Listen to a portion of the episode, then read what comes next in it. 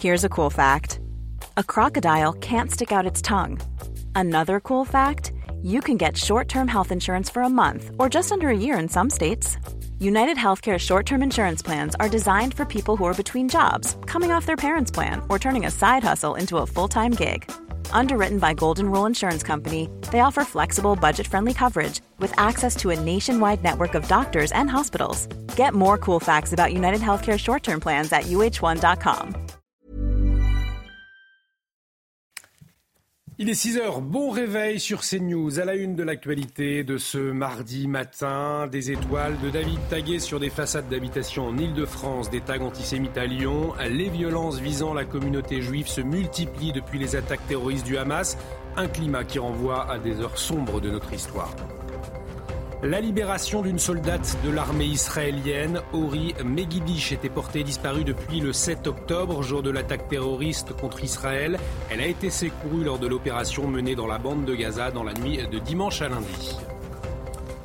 Le gouvernement israélien exclut tout cessez-le-feu dans la bande de Gaza alors que les besoins humanitaires sont urgents. Un cessez-le-feu qui profiterait au Hamas, affirme Benjamin Netanyahou. L'éclairage du général Bruno Clermont dans un instant. Et puis, l'ambassadeur israélien à l'ONU accroche l'étoile jaune sur sa poitrine, un acte pour dénoncer les pays qui ne condamnent pas les atrocités du Hamas. Le Conseil de sécurité de l'ONU, profondément divisé, n'a adopté aucune résolution pour l'heure. Dans l'actualité également, l'ouest de la France en alerte avant l'arrivée de la tempête Chiaran. Elle est attendue mercredi soir. Bombe météorologique, comparaison avec 1999. Alors qu'en est-il vraiment? Les informations à suivre. Et vous le savez donc, depuis euh, les attaques du Hamas en Israël, les actes antisémites, eh bien, Chana, ils explosent en France. Hein. Et hier encore, des maisons et une crèche étaient euh, victimes de tags antisémites, notamment euh, en Ile-de-France. Voyez ce reportage d'Amina Tadem, Jean-Laurent Constantini et Alex Rebaud. Dans ce quartier de Saint-Ouen, en Seine-Saint-Denis, des étoiles de David, symbole de la religion juive, ont été déposées au pochoir sur les murs d'une maison.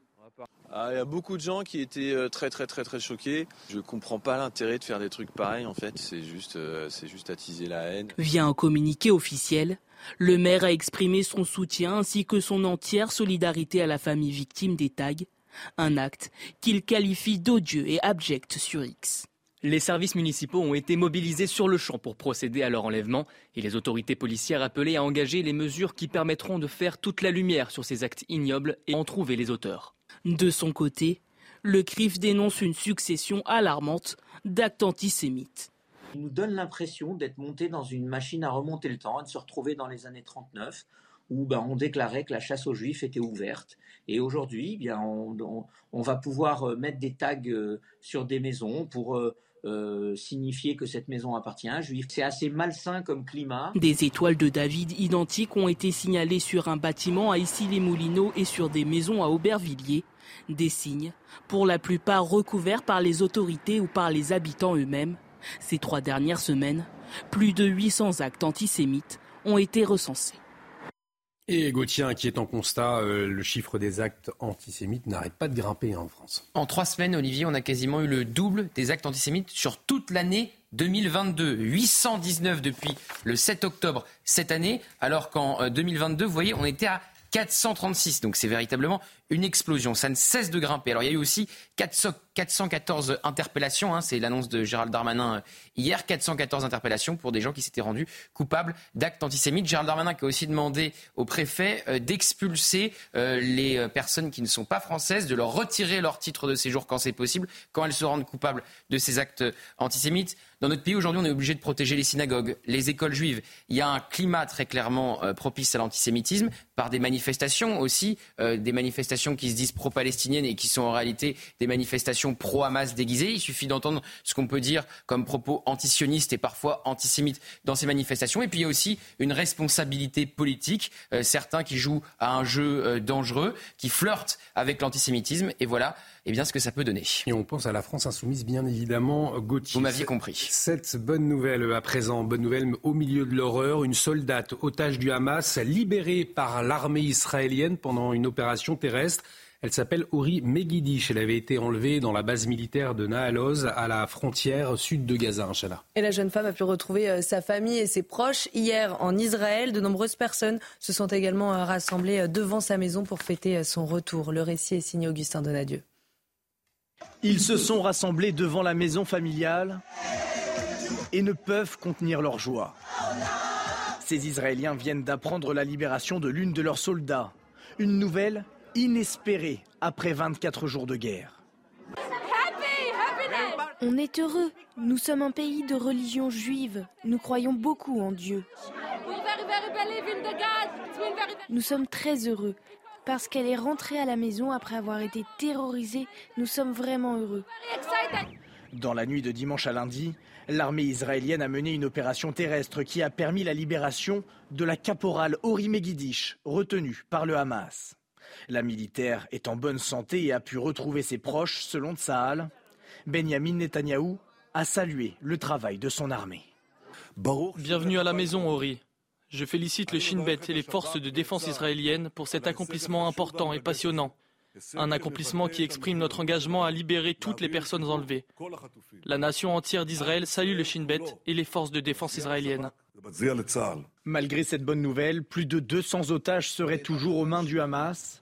Le gouvernement israélien a annoncé hier la mort de Shani Louk, la germano-israélienne enlevée et torturée par le Hamas lors des attaques du 7 octobre. Alors en tout cas, Chana Benjamin Netanyahou, pour le moment, il exclut tout cessez-le-feu dans la guerre contre le Hamas. Hein. Oui, on le sait, Olivier, la situation militaire est catastrophique dans la bande de Gaza. Alors pour essayer de, bien comprendre, on, va retrouver le général Bruno Clermont, un cessez-le-feu. Euh, est-ce qu'il profiterait aux terroristes du Hamas? C'est ce que dit Benjamin Netanyahou. Qu'est-ce qu'il faut comprendre? Effectivement, les Israéliens sont opposés à un cessez-le-feu. Le président Biden également, il a annoncé on est un peu dans le, dans le scénario de la, de la guerre entre la Russie et l'Ukraine. Un cessez-le-feu actuellement profiterait à la Russie.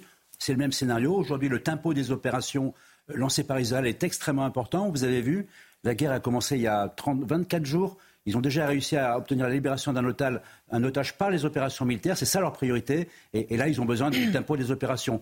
Donc la question du cessez-le-feu, il ne faut pas l'opposer avec la question de l'aide humanitaire. Je pense qu'Israël a, a, établi des zones sûres à l'intérieur de la bande de Gaza dans lesquelles on peut euh, livrer de l'aide humanitaire. Donc la question, c'est de continuer les combats en épargnant au maximum les populations civiles, mais surtout d'accélérer la, livraison de l'aide humanitaire. Et là, on est très très en retard. Mm. C'est une vraie crise humanitaire qui est en train de se dessiner et une catastrophe humanitaire s'annonce s'il n'y a pas une accélération de la livraison de l'aide humanitaire qui n'est pas euh, contradictoire avec un cessez-le-feu. Ça serait préférable, mais ce n'est pas possible. Donc vraiment, priorité aujourd'hui à l'aide humanitaire et le, le cessez-le-feu, on verra plus tard. Euh, merci mon général. On, en vient à ce geste très fort, des gestes très forts aux Nations Unies. Pendant une réunion du Conseil de sécurité, l'ambassadeur israélien à l'ONU a accroché, Chana, une étoile jaune sur sa poitrine. Et il a affirmé qu'il la porterait tant que le Conseil ne condamnera pas les atrocités euh, du Hamas. Porter l'étoile jaune est une façon, selon lui, de rappeler les conséquences que peut avoir le silence face au mal. Et sur cette étoile, il est brodé euh, Never Again, plus jamais ça en français. Certains d'entre vous n'ont rien appris ces 80 dernières années. Certains d'entre vous ont oublié pourquoi l'ONU a été créée. Alors je vais vous le rappeler. À partir de ce jour, à chaque fois que vous me regarderez, vous vous rappellerez ce que cela signifie de rester silencieux face au mal. Comme mes grands-parents et les grands-parents de millions de juifs. À partir d'aujourd'hui, mon équipe et moi porterons des étoiles jaunes. Et puis on attendait sa réaction après la véritable chasse aux juifs dans la province de Russie, au Daghestan. Vladimir Poutine, eh bien, il accuse l'Ukraine et ses alliés occidentaux d'avoir organisé ces émeutes. Hein, Alors Kiev a démenti cette accusation. Vladimir Zelensky a pris la parole dans une vidéo et selon lui, un véritable pogrom est en train de se produire. Écoutez. Nous devons évaluer sobrement le système russe. Ils ont mobilisé toutes leurs forces pour essayer de ne pas perdre ce qu'ils ont saisi en Ukraine, mais en même temps, ils ont pollué leur territoire avec un tel niveau de haine et de dégradation que pour la deuxième fois cette année, la Russie perd le contrôle des événements. Soit les rebelles marchent sur Moscou et personne ne les arrête, soit la verticale du pouvoir au Daghestan s'évapore et un véritable pogrom est en train de se produire. Pourquoi on parle de pogrom? Je vous poserai la question dans un instant, justement, mon général. Mais avant, on va revenir en, France. On va parler de la présidentielle 2027. Alors, c'est vrai, elle peut sembler loin, mais, mais il y a déjà une grande favorite, Gauthier Lebret. Selon un sondage de l'IFOP pour le Figaro, eh bien, Marine Le Tête serait en Marine Le Pen. Le Pen serait en tête. Voilà, c'est ça. Vous voyez, j'ai voulu aller trop vite. en tête au premier tour et de loin. Hein. Oui, avec plus de 30% euh, des voix, effectivement, elle caracole loin en tête devant les autres. Alors elle fait entre 33 et 31%, ça dépend qui est le candidat euh, macroniste. Le favori chez les macronistes, qui arriverait loin derrière Marine Le Pen, mais en deuxième position, c'est Édouard Philippe avec 25%. Il ferait mieux que Gabriel Attal, que Bruno Le Maire ou que Gérald Darmanin. C'est intéressant aussi de noter la percée de Gabriel Attal qui est juste derrière euh, Édouard euh, Philippe. Alors on peut aussi, évidemment, parce que c'est très intéressant, c'est des stratégies opposées, celle de Marine Le Pen, la stratégie de la normalisation. voilà, elle essayait effectivement de, de faire de pas de vagues, pas de polémique, alors que mm. Jean-Luc Mélenchon, c'est la stratégie inverse à 14%. Donc on n'est pas euh, sur un suicide politique non plus. Il reste haut, même s'il fait moins bien effectivement que ses 22% lors de la dernière euh, présidentielle. Il chute. Et à l'inverse, on va peut-être revoir le carton parce que c'est plus intéressant de voir de quoi je parle quand j'en parle, de euh, Fabien Roussel. Parce que Fabien Roussel, il augmente euh, très clairement par rapport à son score de la dernière présidentielle et il fait 6%. Il est devant euh, quasiment, il est devant Laurent Wauquiez, vous voyez, qui fait, mm. qui fait 5%. C'est terrible pour les Républicains, puisqu'effectivement, les Républicains termineraient à la fois derrière Fabien Roussel et derrière Éric Zemmour. Ça, ça ne change pas de la présidentielle, puisque Valérie Pécresse avait fait moins bien qu'Éric Zemmour. Donc on est loin on n'est pas à côté de cette présidentielle, est, on est longtemps avant cette présidentielle, mais c'est quand même intéressant de noter, évidemment c'est en répercussion avec les faits d'actualité euh, de ces dernières semaines et les stratégies politiques différentes entre le RN notamment et la France insoumise. Merci beaucoup Gauthier. Des explications à retrouver bien évidemment sur les réseaux sociaux, sur notre site internet également, cnews.fr. Un autre qui fait la course en tête dans le sport, en football cette fois, c'est Lionel Messi. On en parle tout de suite. Retrouvez votre programme de choix avec Autosphère, premier distributeur automobile en France. Consécration donc pour Lionel Messi, le joueur de football argentin, a remporté hier le huitième, son huitième ballon d'or même, lors de la 67e cérémonie. Oui, Lionel Messi qui a dit juste après euh, son sacre qu'il n'aurait jamais imaginé euh, cette carrière. À la deuxième place, le Norvégien euh, Erling Haaland devant Kylian Mbappé qui monte sur le podium pour la première fois, fort de ses 54 buts et 56 apparitions la saison dernière. Quant au ballon d'or féminin, lui a été décerné à la milieu de terrain espagnol de 25 ans, Aitana Bonmati. Une belle récompense après euh, ses victoires en Coupe du Monde avec l'Espagne et en Ligue des Champions avec le FC Barcelone. Vous avez profité de votre programme de choix avec Autosphère, premier distributeur automobile en France. Dans l'actualité également, cette inquiétude avant l'arrivée annoncée d'une nouvelle tempête. Alors on parle de bombes météorologiques. Euh, certains euh, parlent d'une tempête similaire à celle de 1999. Est-ce que c'est le cas? Apparemment pas. En tout cas, toutes les précisions euh, dans un instant dans la matinale. Ce sera notamment avec Karine Durand. Restez avec nous. De retour sur le plateau de la matinale, bienvenue si vous nous rejoignez, bon réveil. Dans un instant, on fait euh, le point sur la situation au Proche-Orient. On ira retrouver nos envoyés spéciaux, euh, Harold euh, Iman, dans un instant notamment. Mais avant, le rappel des titres, les toutes dernières informations, quelles sont-elles, Chana? Une soldate, otage du Hamas, a été euh, libérée par l'armée israélienne pendant une opération terrestre. Ori Megidish avait été euh, enlevée dans la base militaire de Nahal Oz à la frontière sud de Gaza. La jeune femme a pu retrouver euh, sa famille et ses proches hier en Israël. Et puis vous le voyez sur ces images, de nombreuses personnes se sont rassemblées devant sa maison pour fêter son retour. Le Sénat adopte une proposition de loi pour interdire l'écriture inclusive. 221 voix contre 82 au total. Ce texte porté par la droite vise à interdire l'écriture inclusive dans des documents tels que des actes juridiques, des modes d'emploi ou encore des contrats de travail. Ce vote a été encouragé par Emmanuel Macron qui s'est dit inquiet de voir la langue française, je cite, céder aux airs du temps en ajoutant des points au milieu des mots. Et puis trois enquêtes ont été ouvertes après les incidents avant le match OM-OL à Marseille. Une pour violence volontaire en réunion avec préméditation sur l'entraîneur lyonnais Fabio Grosso, gravement blessé à l'œil. Une autre pour violence volontaire en réunion sans ITT et dégradation en réunion. Et la dernière pour provocation à la haine raciale et injure à caractère racial, visant cette fois-ci des supporters lyonnais qui ont fait des saluts nazis dans les tribunes. Et toujours à la une, Chana, euh, bien évidemment, euh, l'opération militaire, la contre-offensive qui se poursuit, euh, contre-offensive de l'armée israélienne dans la bande de Gaza. Et la partie d'Israël qui entoure Gaza, eh bien, elle est quasiment vidée de sa population aujourd'hui. On va retrouver Harold Iman et Sacha Robin, nos envoyés spéciaux sur place, qui vont nous expliquer tout cela.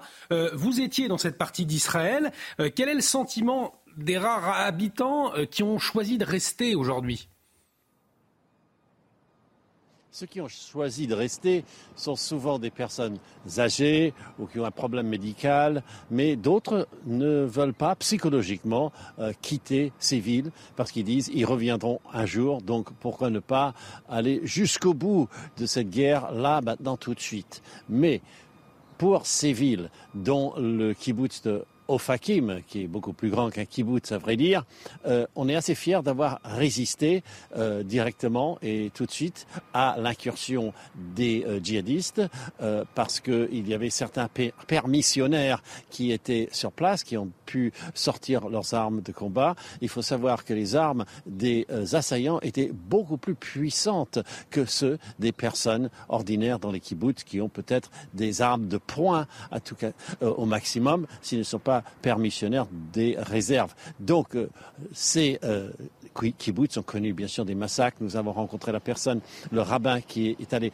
ramasser euh, tristement les restes humains pour les identifier personne par personne. Et il est arrivé à 53 personnes quand même dans la ville de Ofakim. Nous sommes ensuite allés à Sderot où c'est un peu une ville vide. Normalement, ce sont de grosses villes qui grouillent. Et le même sentiment, tout le monde reviendra et il y en a qui ne veulent même pas partir. Cependant, quand on revient sur euh, Tel Aviv, nous voyons dans les grands hôtels toute cette population évacuée qui campe gentiment comme s'ils étaient en vacances dans les halls de tous les grands hôtels que nous avons euh, regardés. Et cela fait partie de la vie nouvelle de Tel Aviv. Tout le monde attend de pouvoir retourner dans leur kibbutz ou leur village frontalier ou leur ville frontalière, mais à une condition que le Hamas soit définitivement vaincu.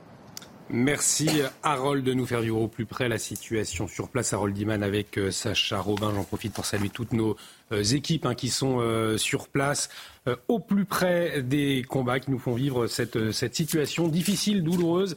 Merci à eux. On va revenir en France avec la tempête Kiaran qui arrive sur les côtes. Demain soir, on s'attend à, des rafales pouvant aller jusqu'à 150 km heure, euh, notamment en Bretagne. Et ces vents seront accompagnés eh bien, de vagues très importantes, invisiblement, Chana. Oui, des vagues de 6 euh, à 8 mètres sur les côtes de la Manche et de 8 à 10 mètres euh, sur l'Atlantique. Alors dans le sud-ouest, les habitants se préparent. Voyez ce reportage de Jean-Michel Decaze et de Jérôme Rampenou dans le bassin d'Arcachon et en Loire-Atlantique avec le récit de Dounia Tengour. Des commerces inondés ou encore des foyers privés d'électricité. Le week-end dernier, dans l'ouest de la France, les dégâts causés par la tempête Céline sont toujours visibles on voyait plus l'eau descendre. Quoi. On s'est dit, ça va jamais s'arrêter, ça montait, ça montait.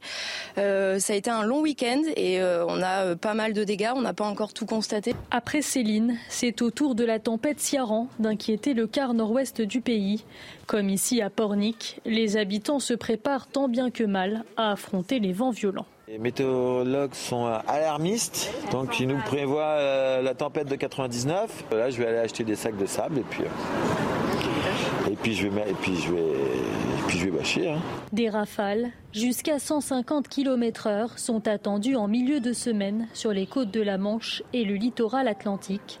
Météo France prévoit également des risques de submersion marine.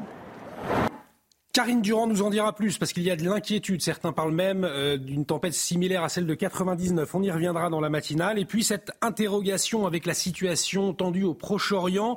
Est-ce que les carburants le prix des carburants va flamber. Lomi nous dit tout dans un instant. Restez avec nous dans la matinale.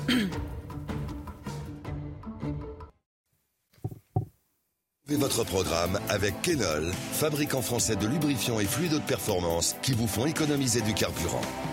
Professionnels, entreprises, collectivités. Regardez votre programme avec Groupe Verlaine Pro. Installation photovoltaïque pour réduire vos factures d'électricité. Groupeverlaine.pro.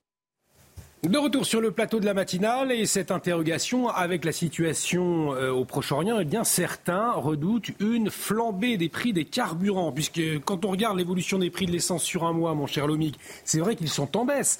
En revanche, depuis une semaine, on le constate tous, ils sont repartis à la hausse. Comment est-ce qu'on explique que les prix des carburants fasse ainsi le, yo-yo, si je puis dire. Oui, c'est vrai qu'on a du mal à comprendre. Hein. Un coup ça baisse, un coup ça monte. On a eu trois, trois semaines de, baisse avant là une remontée. En fait, ce qu'il faut comprendre, c'est qu'en ce moment, la situation au Proche-Orient inquiète les marchés. Juste après euh, le début, euh, juste après l'attaque du Hamas contre Israël, le prix du baril avait grimpé de 5%. Et là, on est un peu dans une incertitude. On ne sait pas si le conflit va s'étendre ou pas. Et le risque, hein, c'est que si le conflit s'étend, la région étant productrice de 40% du pétrole mondial, eh bien, il pourrait y avoir des blocages, une baisse de la production, donc une baisse des approvisionnements et une flambée des cours du pétrole. Hier, la Banque mondiale a publié trois scénarios de crise, pourrait-on dire, euh, par rapport à ce qui se passe en ce moment euh, au Proche-Orient.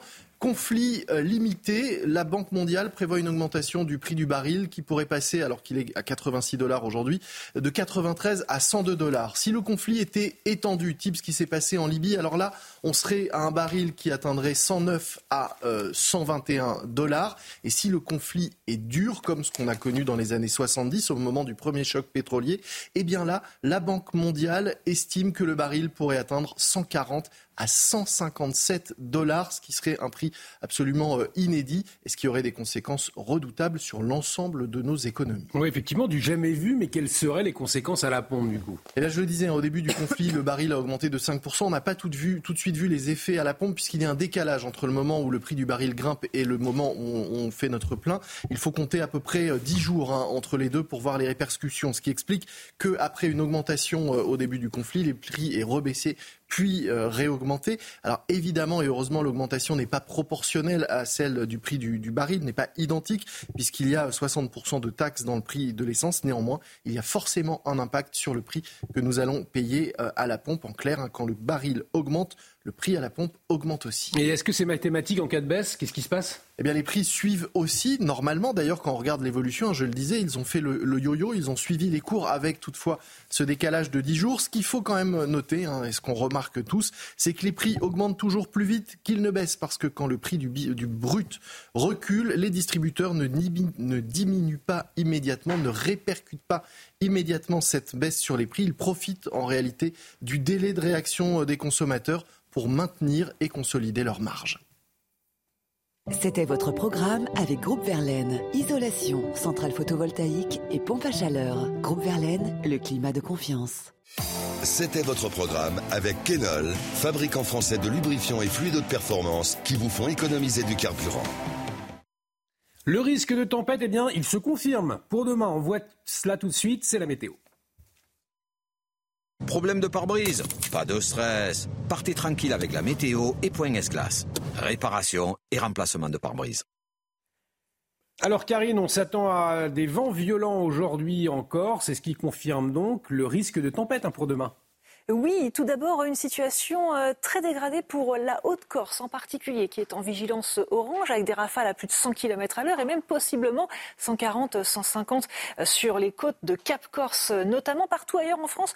On a encore pas mal de précipitations ce matin. Elles sont assez faibles dans l'ensemble. Elles tendent à s'affaiblir également euh, d'heure en heure avec des conditions qui sont un petit peu dégradées mais qui s'améliorent. Les éclaircies reviennent peu à peu par l'ouest notamment et regardez au cours de l'après-midi l'amélioration qui se met en place très rapidement dans l'après-midi. On aura de belles éclaircies hein, sur l'île de France, sur le nord-ouest. Quelques averses possibles quand même sur la région Grand Est et une très belle ambiance sur les Pyrénées jusque sur la Provence-Alpes-Côte d'Azur. Mais encore une fois, attention au vent très violent sur la Haute-Corse. Et puis vous voyez qu'une nouvelle perturbation arrive par la pointe bretonne. Les températures sont globalement de saison, mais un petit peu en baisse quand même. Hein. Ce matin, avec 7 à 8 degrés en remontant vers la mer du Nord, 9 degrés en région euh, parisienne, ainsi euh, qu'à Strasbourg, un maximum de 15 pour la Corse et au cours de l'après-midi. De la douceur encore une fois pour la Corse, mais partout ailleurs, les températures sont de saison. Elles montent un petit peu d'ailleurs même au nord, 15 degrés à Paris, 19 pour Bayonne. Nous allons évidemment parler de cette tempête qui fait l'actualité, la tempête Kiran, euh, qui va aborder euh, l'ouest du pays entre mercredi soir et jeudi matin avec des rafales de vent peut-être exceptionnelles. Hein. On s'attend pour le moment à 140, 150 km à l'heure possible sur les côtes bretonnes, 100 à 120 dans l'intérieur des terres, Normandie et Bretagne, 90 à 100 en région parisienne. Attention, les plus fortes rafales de vent vont débuter à partir de 20h et ensuite se décaler progressivement tout au long de la nuit de mercredi à jeudi. Problème de pare-brise Pas de stress. Repartez tranquille après la météo avec Point S-Glace. Réparation et remplacement de pare-brise. Et bon réveil à tous. Si vous nous rejoignez sur CNews, il est 6h30 passé de 1 minute à la une de l'actualité. Ce matin, tapis de prière, génuflexion dans une salle de cours. Hier, à Aix-en-Provence, un homme a fait une prière dans une salle de l'université de droit d'Aix-Marseille. Des étudiants ont averti la direction pour dénoncer une atteinte à la laïcité. On le verra. Le Hamas publie une vidéo de trois femmes présentées comme des otages. Benjamin Netanyahou dénonce une propagande psychologique cruelle. Selon le dernier bilan des autorités, au moins 239 otages sont dans les mains du Hamas. Et puis aux États-Unis, les actes antisémites sont en hausse dans les universités et les écoles. À Harvard, par exemple, une trentaine d'organisations étudiantes désignent Israël comme seul responsable. On fera le point avec notre correspondante sur place, Fanny Chauvin. Et puis Emmanuel Macron cible l'écriture inclusive. Au même moment, le Sénat décide de l'interdire. On y revient dans l'édito politique. Ce sera avec Gauthier Lebret dans un instant. Je le disais donc, tapis de prière, génuflexion dans une salle de cours. Hier à Aix-en-Provence, un homme a fait une prière euh, dans une salle. Ça s'est passé à, l'université de droit à Aix-en-Provence. Oui, l'université d'Aix-Marseille, une scène qui a été euh, filmée et dénoncée par certains élèves qui ont averti euh, la direction. Le récit est signé Tony Pitaro. 18 heures. Des étudiants de l'université de droit d'Aix-Marseille se dirigent vers la bibliothèque. En arrivant devant la salle, ils aperçoivent un individu s'agenouiller devant un tapis de prière. On s'est interrogé sur euh, les agissements de cette personne et euh, on a directement prévenu les, services de sécurité de l'université et le personnel de la bibliothèque euh, afin qu'ils réagissent et qu'ils demandent à cette personne d'arrêter, ce qu'ils ont absolument fait. et cette personne a rangé son tapis de prière et s'est déplacée dans, la bibliothèque. Une situation qui s'est déjà produite dans d'autres sites universitaires comme à Tolbiac à Reims. L'UNI a toujours alerté l'université afin qu'elle mette en œuvre en tout cas des, mesures importantes permettant d'éradiquer ce, fléau. Le code de l'éducation euh, proscrit absolument euh, tout prosélytisme et tout euh, acte de, revendication religieuse dans l'université. L'UNIEX Marseille appelle à ce qu'une enquête soit diligentée et que des poursuites disciplinaires soient engagées. Dans l'horreur du conflit israélo-palestinien, cette bonne nouvelle, une soldate israélienne a été libérée par Tsahal, une libération lors d'une opération terrestre. Alors mon général, euh, cela montre qu'aller chercher les otages, eh bien, c'est aussi un but de guerre prioritaire hein, pour l'armée israélienne. Je pense que le 30 octobre 2023 est un jour important pour euh, la, guerre euh, déclenchée par Sahel. C'est le, le, jour où, pour la première fois, un des très nombreux otages a été libéré. Pardon non pas par les négociations, mais par les opérations militaires. Donc ça, à la fois, évidemment, ça crée une, une grande liesse dans la population israélienne, ça, ça, a renouvelé un espoir qui avait disparu dans les familles, ça conforte euh, le gouvernement, euh, l'armée dans la stratégie qui est d'attaquer progressivement et pas massivement, avec un objectif qui est devenu prioritaire, qui est la libération des otages. Donc euh, c'est vraiment un événement très important. Et d'ailleurs, euh, il a été commenté par le Premier ministre, par le ministre des Affaires étrangères, par le ministre de la Défense, enfin, tout le monde. Ça permet donc de réinstaller, de réinstaller l'espoir dans la population israélienne. Et, on sait que l'espoir est essentiel, que l'armée a besoin du soutien de la nation et que mettre la libération des otages en priorité, arriver à libérer un otage est essentiel.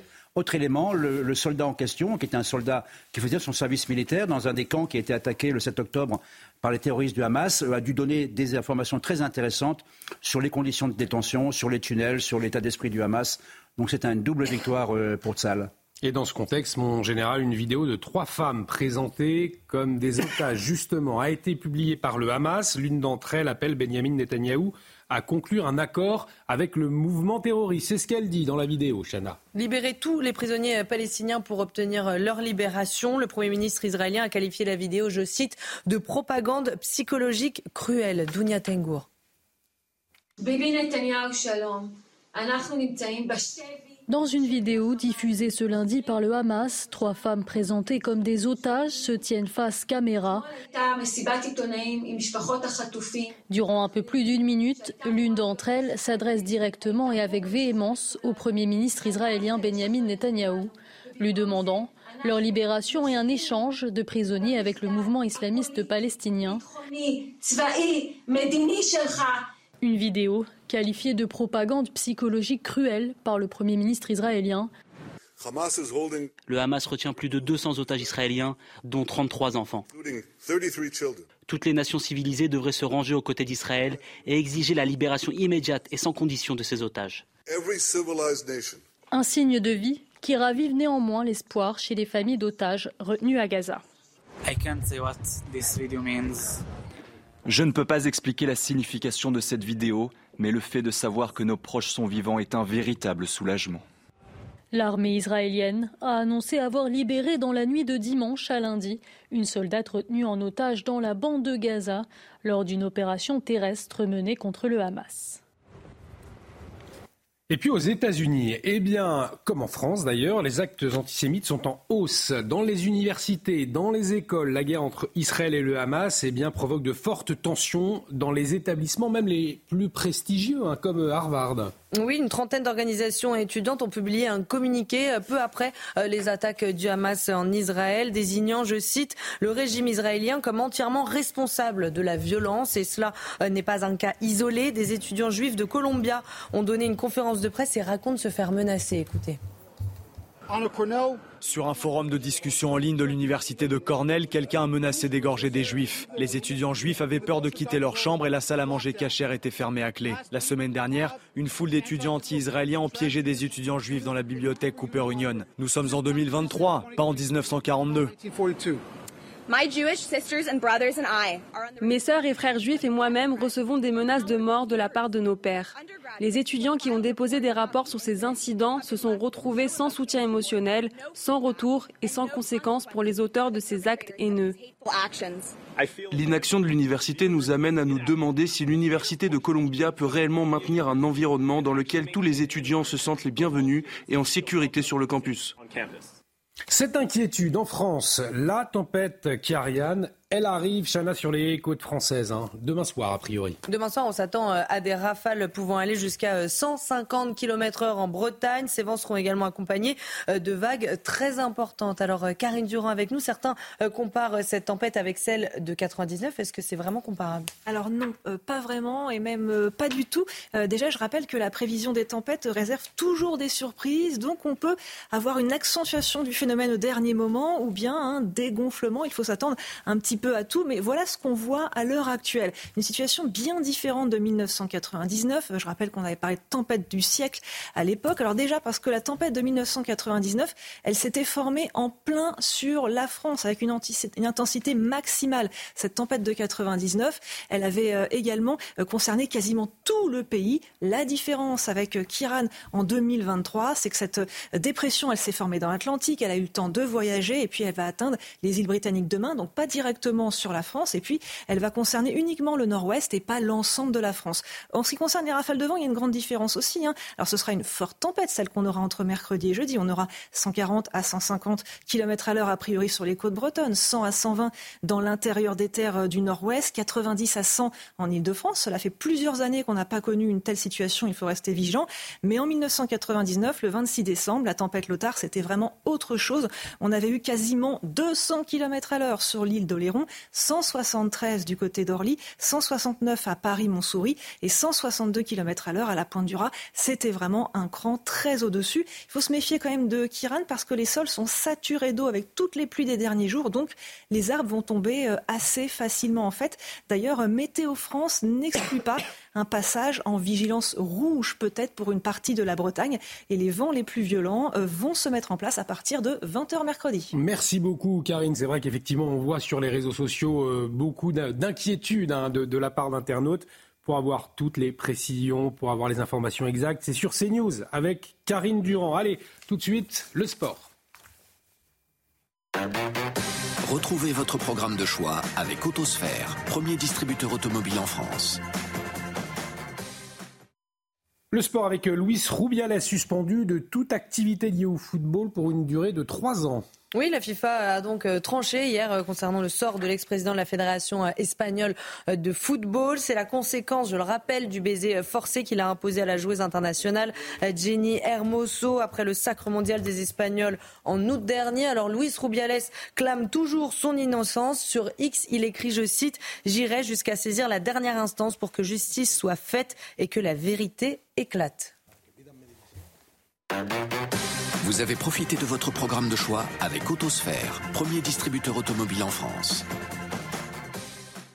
L'opération terrestre se poursuit dans la bande de Gaza. Vous le savez, une première otage, une euh, soldat israélien a été libéré. Alors dans quelles conditions? Eh bien justement, on va en parler dans un instant avec le colonel Rafovitch. Il sera avec nous, le colonel Olivier Rafovitch.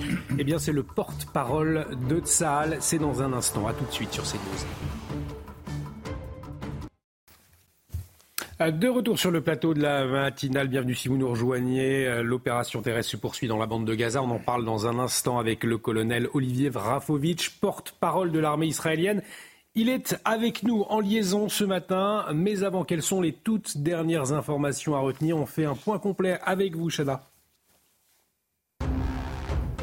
Des familles franco-israéliennes sont arrivées à Paris hier pour faire entendre leur voix. Il s'agit de proches d'otages détenus par le Hamas. Elles ont été accueillies à l'aéroport de Roissy par une vingtaine de personnes qui brandissaient euh, des portraits d'otages. Ces familles se rendront à l'ambassade d'Israël à Paris dans la journée. Le 49.3 vient d'être à nouveau utilisé par la Première ministre Elisabeth Borne. Elle l'engage cette fois sur l'ensemble du projet de budget de la sécurité sociale euh, pour 2024. Ça fait suite à l'échec de deux motions de censure de la NUPES et du RN. C'est la quatrième fois que la Première ministre a recours au 49.3 depuis la reprise parlementaire euh, début septembre et la quinzième fois depuis son arrivée à Matignon. La tempête Kiran arrive sur les côtes françaises. Demain soir, on s'attend à des rafales pouvant aller jusqu'à 150 km/h en Bretagne. En Ile-de-France et en Centre-Val de Loire, les rafales euh, de 90 à 100, 100 km/h sont attendues. Ces vents sont accompagnés de vagues très importantes de 6 à 8 mètres sur les côtes de la Manche. Et toujours à la une, bien évidemment, Chana, l'opération terrestre qui se poursuit dans la bande de Gaza. Le gouvernement israélien exclut un tout cessez-le-feu pour le moment. Benjamin Netanyahou assure que l'armée bien progresse pas à pas pour anéantir le Hamas et libérer les otages. Hier, euh, une jeune femme israélienne a été libérée par euh, Tsahal. C'est une soldat. On va en parler tout de suite avec le colonel Rafovitch, porte-parole de Tsahal. Il est en liaison avec nous. Mon colonel, bonjour. Merci d'avoir accepté euh, notre invitation. Je le disais à l'instant, euh, une soldate israélienne libérée. Comment l'opération s'est passée? Bonjour et merci de m'inviter sur votre plateau ce matin. Une opération spéciale, une opération spéciale, les forces de Tsahal avec le Shin Bet, avec un renseignement extrêmement précis une opération qui euh, se fait euh, durant euh, les opérations terrestres qui ont lieu dans certaines parties de la bande de Gaza au nord, entre autres. Et les forces de Tsahal extraient et arrivent à sauver cette jeune soldate qui est revenue saine et sauve à la maison. Une opération, je dirais, de la meilleure espèce que nous pouvons connaître du côté israélien, grâce à un renseignement encore une fois extrêmement précis et grâce à nos forces et à nos soldats et à nos hommes qui ont fait ici un travail extraordinaire. Donc, elle avait euh, cette jeune femme avait été localisée en, amont, c'est-à-dire que les soldats ne sont pas tombés sur elle pendant une opération, mais c'est suite à des renseignements euh, que cette femme a pu être récupérée. Hein.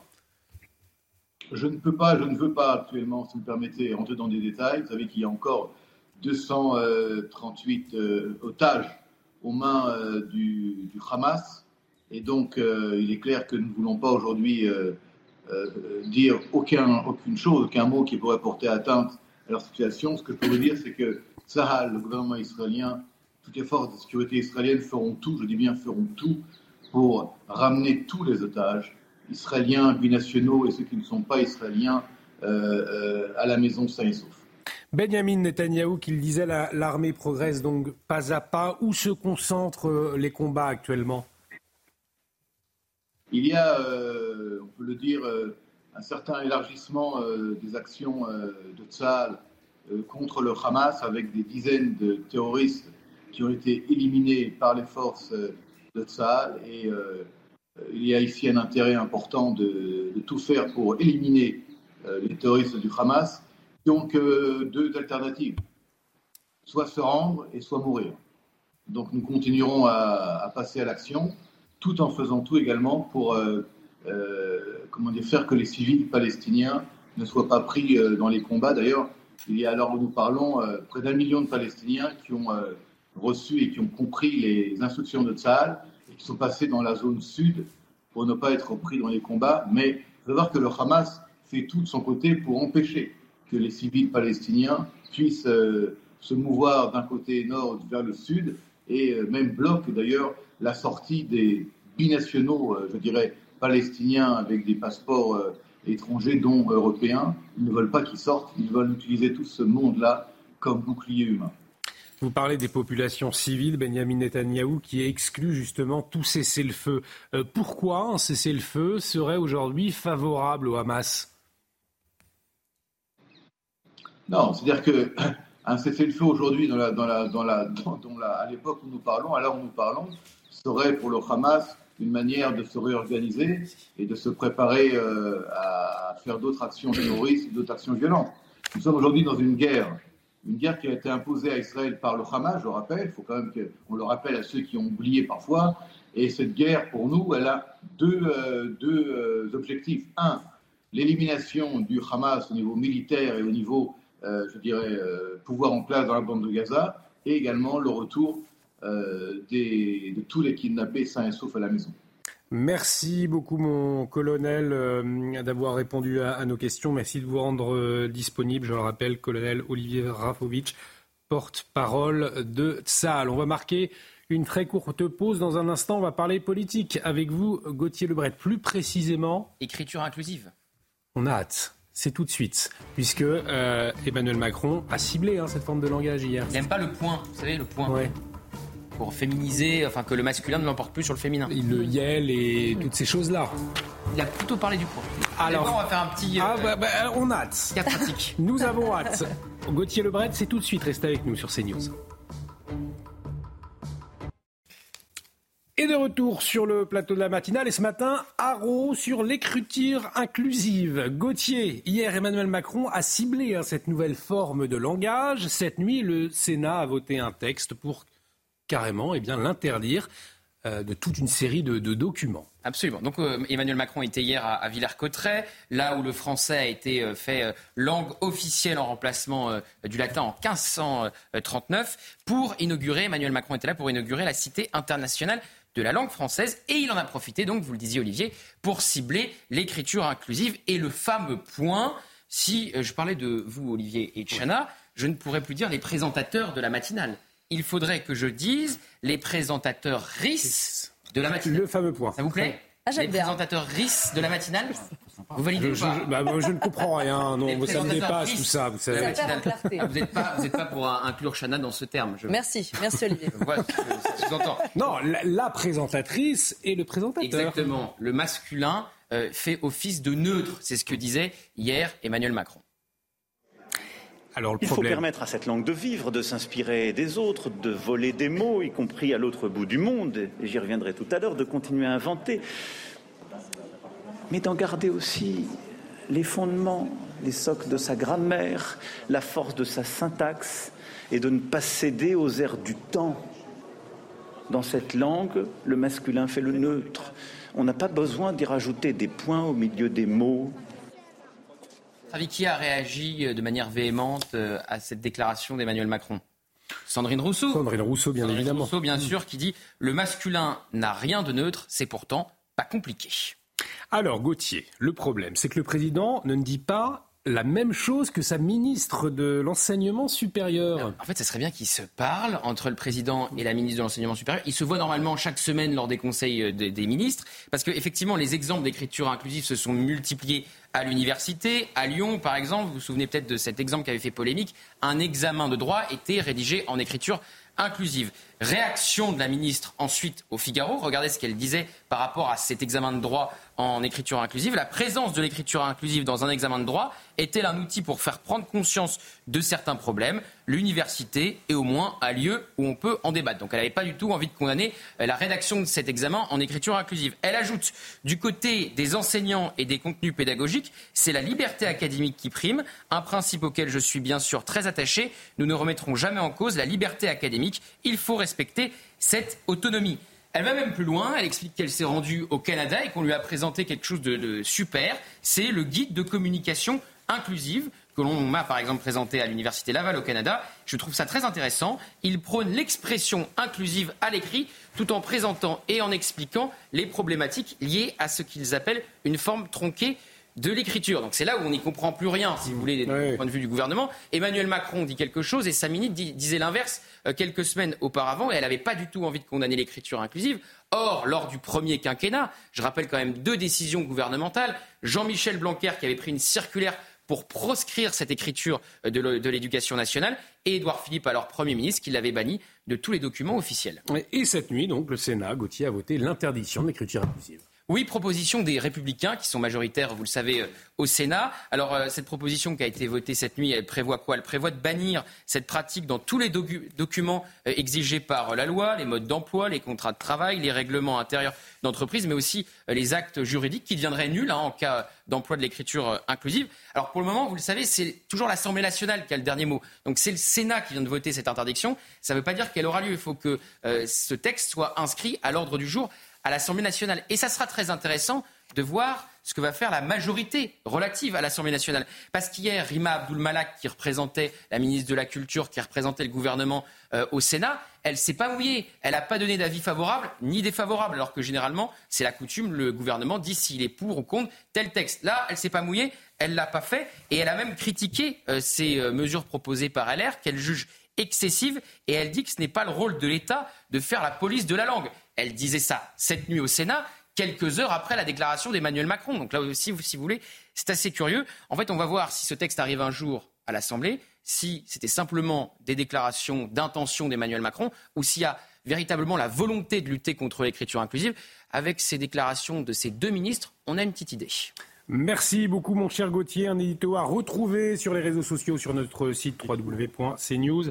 .fr. Dans l'actualité, cette tempête Kiaran qui semble arriver, qu'en est-il tout de suite? C'est la météo. On retrouve Karine Durand. Problème de pare-brise? Pas de stress. Partez tranquille avec la météo et Point S-Glace. Réparation et remplacement de pare-brise. Alors Karine, la météo avec une situation à haut risque, hein, on le disait dans les prochaines heures. Après les vents violents en Corse, c'est le nord qui sera concerné.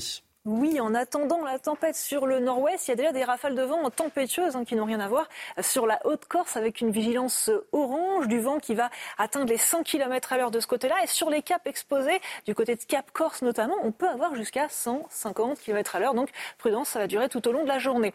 En ce qui concerne la tempête Kiran qui va aborder les îles britanniques et le nord-ouest de la France au cours de la journée de demain, eh bien, on peut voir déjà sur les images satellites qu'elle progresse justement, mais côté ciel, en France, actuellement, il y a encore de la pluie qui tend à s'affaiblir. Hein. Les précipitations ne sont pas très importantes dans l'ensemble et puis les éclaircies progressent d'heure en heure. Donc vous aurez globalement une belle journée, en tout cas comparé à ce qui nous attend euh, pour la suite. De, de belles conditions également sur euh, la moitié sud avec du soleil au prix du vent évidemment.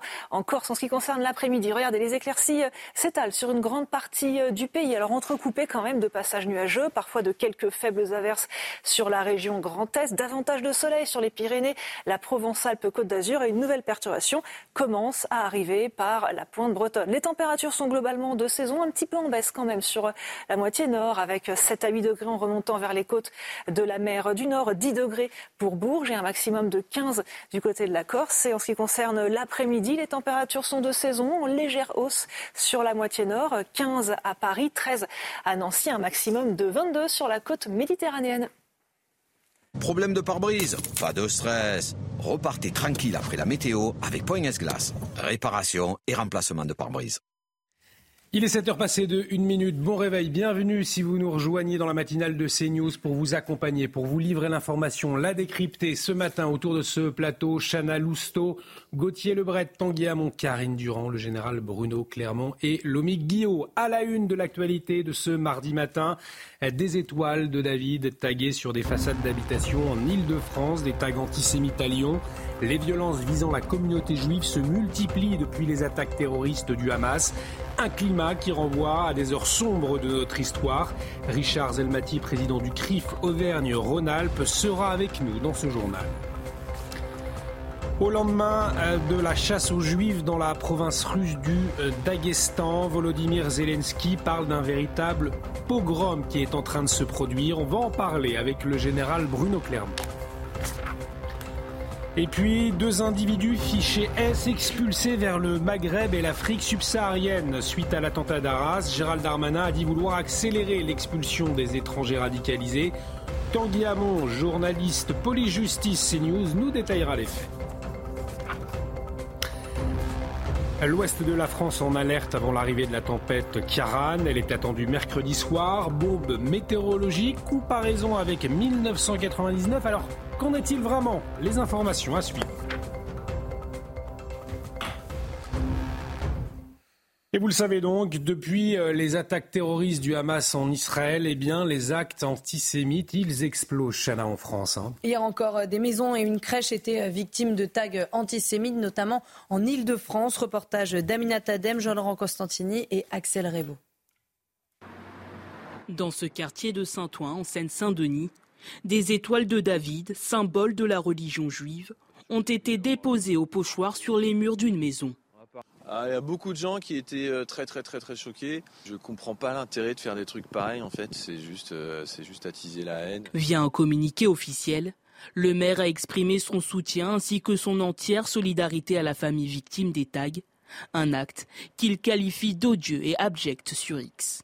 Les services municipaux ont été mobilisés sur le champ pour procéder à leur enlèvement et les autorités policières appelées à engager les mesures qui permettront de faire toute la lumière sur ces actes ignobles et en trouver les auteurs. De son côté, le CRIF dénonce une succession alarmante d'actes antisémites.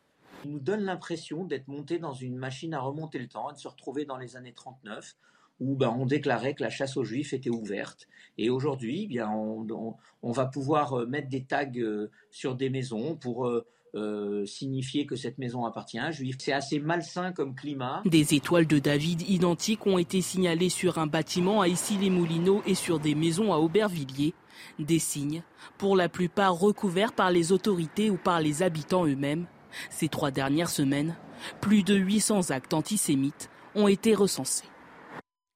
Et puis au milieu de l'horreur dans la bande de Gaza, cette bonne nouvelle, une soldate otage du Hamas libérée par l'armée israélienne pendant une opération terrestre. Ori Megidish avait été euh, enlevée dans la base militaire de Nahal Oz à la frontière sud euh, de Gaza. La jeune femme a pu retrouver sa famille et ses proches hier en Israël. De nombreuses personnes se sont euh, rassemblées également devant sa maison pour fêter son retour.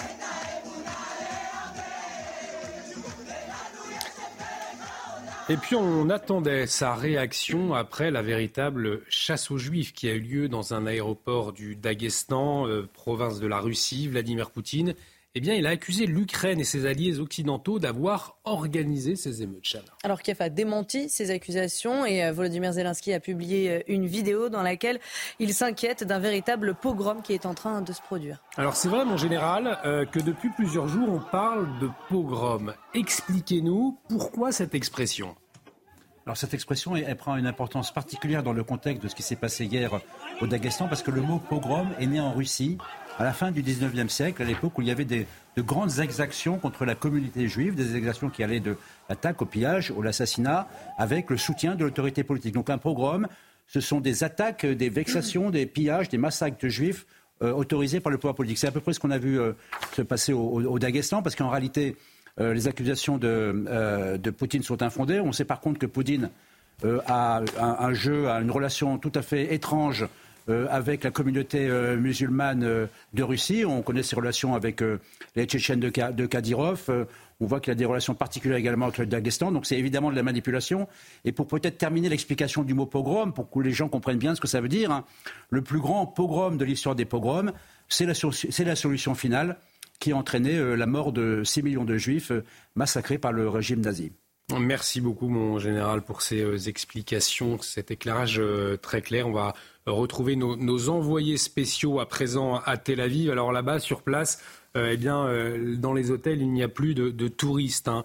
Euh, les évacués du Sud les ont remplacés, Chana. Oui, des milliers de personnes, des familles entières, les organisations de jeunesse sont venues aider ces évacués. Harold Imad, vous en avez croisé un.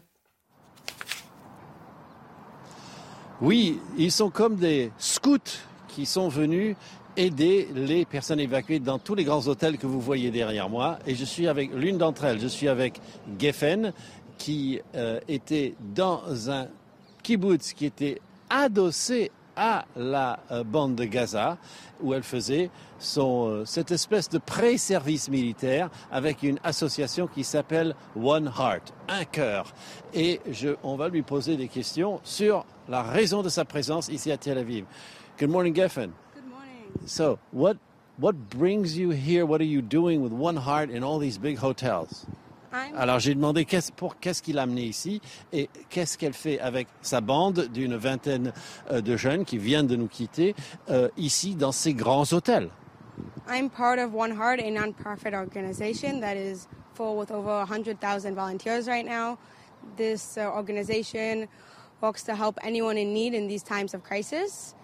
I personally am part of a gap year program called Ain Prat Niram, which is located in Niram, a kibbutz on the border of Gaza.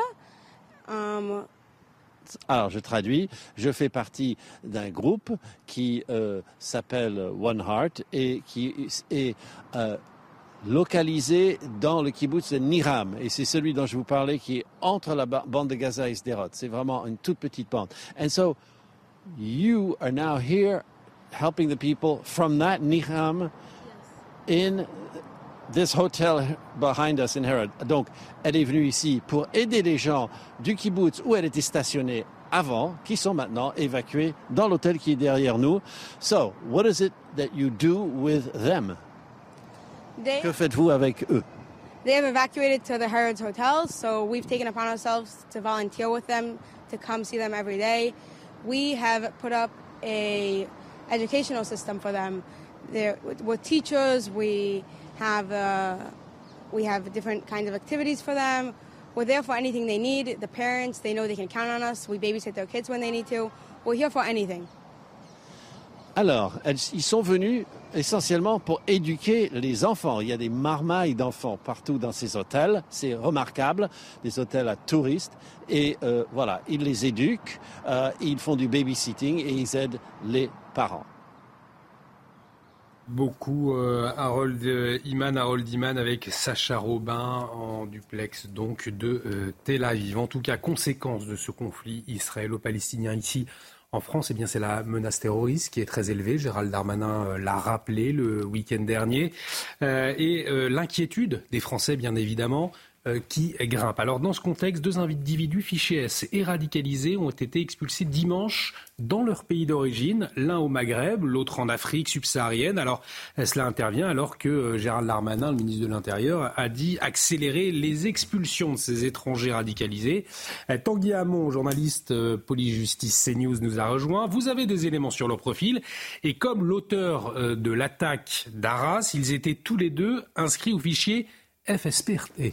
Oui, exactement. Comme Mohamed Mogouchkov, qui a donc euh, assassiné le professeur Dominique Bernard Araras, les deux individus étaient au fichier FSPRT, c'est-à-dire qu'en plus de leur euh, radicalisation, ils étaient également connus et surveillés pour le risque de passage à l'acte terroriste qu'ils représentaient. Le premier se nomme donc Abdelkader, il a 30 ans, il était considéré par les services de renseignement comme dangereux et susceptible d'être armé. Une source proche du dossier nous a confirmé cela. Il a été interpellé alors qu'il détenait de faux documents d'identité un permis de conduire et une carte d'identité belge. Les autorités l'ont donc euh, renvoyé dans son pays d'origine. On ne nous a pas donné lequel précisément, mais on nous a indiqué qu'il s'agissait d'un pays du Maghreb. Le second individu qui a été expulsé euh, dimanche est lui plus jeune. Il s'appelle Toumani. Il a 21 ans. Ce qu'on a appris de lui, c'est qu'il était fiché S pour sa relation avec la mouvance islamiste radicale et fiché FSPRT après avoir commis des menaces de mort contre des personnes travaillant dans le social. On parle notamment d'éducateurs et de sa famille d'accueil. Dernier point sur son profil, on nous a indiqué qu'il était connu pour avoir fait référence à des vidéos de décapitation qu'il avait vues sur des sites islamiste prosélyte. Euh, cet individu a donc été renvoyé dans un pays euh, d'Afrique subsaharienne. Et comme vous l'avez dit, euh, Olivier, ces deux expulsions interviennent dans un contexte avec plusieurs autres expulsions survenues dans les jours qui ont précédé, suite à l'annonce de Gérald Darmanin d'avoir demandé l'expulsion systématique des, des, étrangers dangereux. Merci beaucoup Tanguy pour toutes ces précisions. On va passer au sport à présent. On va parler football notamment et la consécration pour Lionel Messi. Retrouvez votre programme de choix avec Autosphère, premier distributeur automobile en France.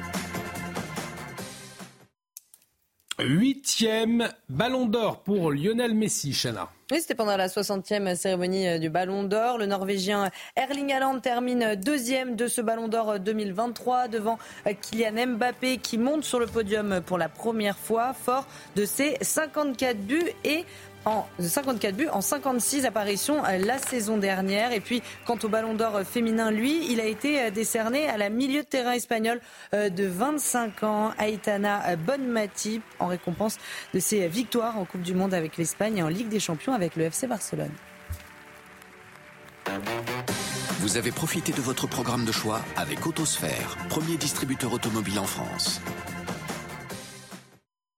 À la une de l'actualité, ces tags euh, antisémites de plus en plus nombreux en France dans le contexte du conflit israélo-palestinien. Cela nous rappelle les heures les plus sombres de notre histoire. On va en parler dans un, dans un instant avec notre invité. Il s'agit de Richard Zemanti.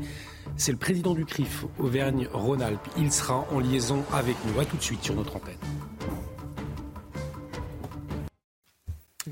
De retour sur le plateau de la matinale. Bienvenue à vous. Si vous nous rejoignez, vous le savez, euh, à la une de l'actualité, ces euh, tags antisémites euh, découverts un peu partout en France ces dernières heures, des actes antisémites en très nette hausse ces derniers temps et c'est très inquiétant.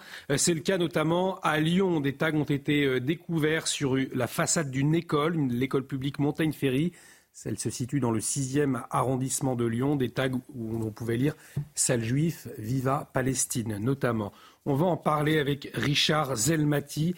Euh, il est président du CRIF Auvergne-Rhône-Alpes. Il est en liaison avec nous. Richard Zelmati, bonjour. Merci d'avoir accepté euh, notre invitation. Je le disais donc, euh, la ville de Lyon visée par des tags antisémites le week-end dernier. Bonjour.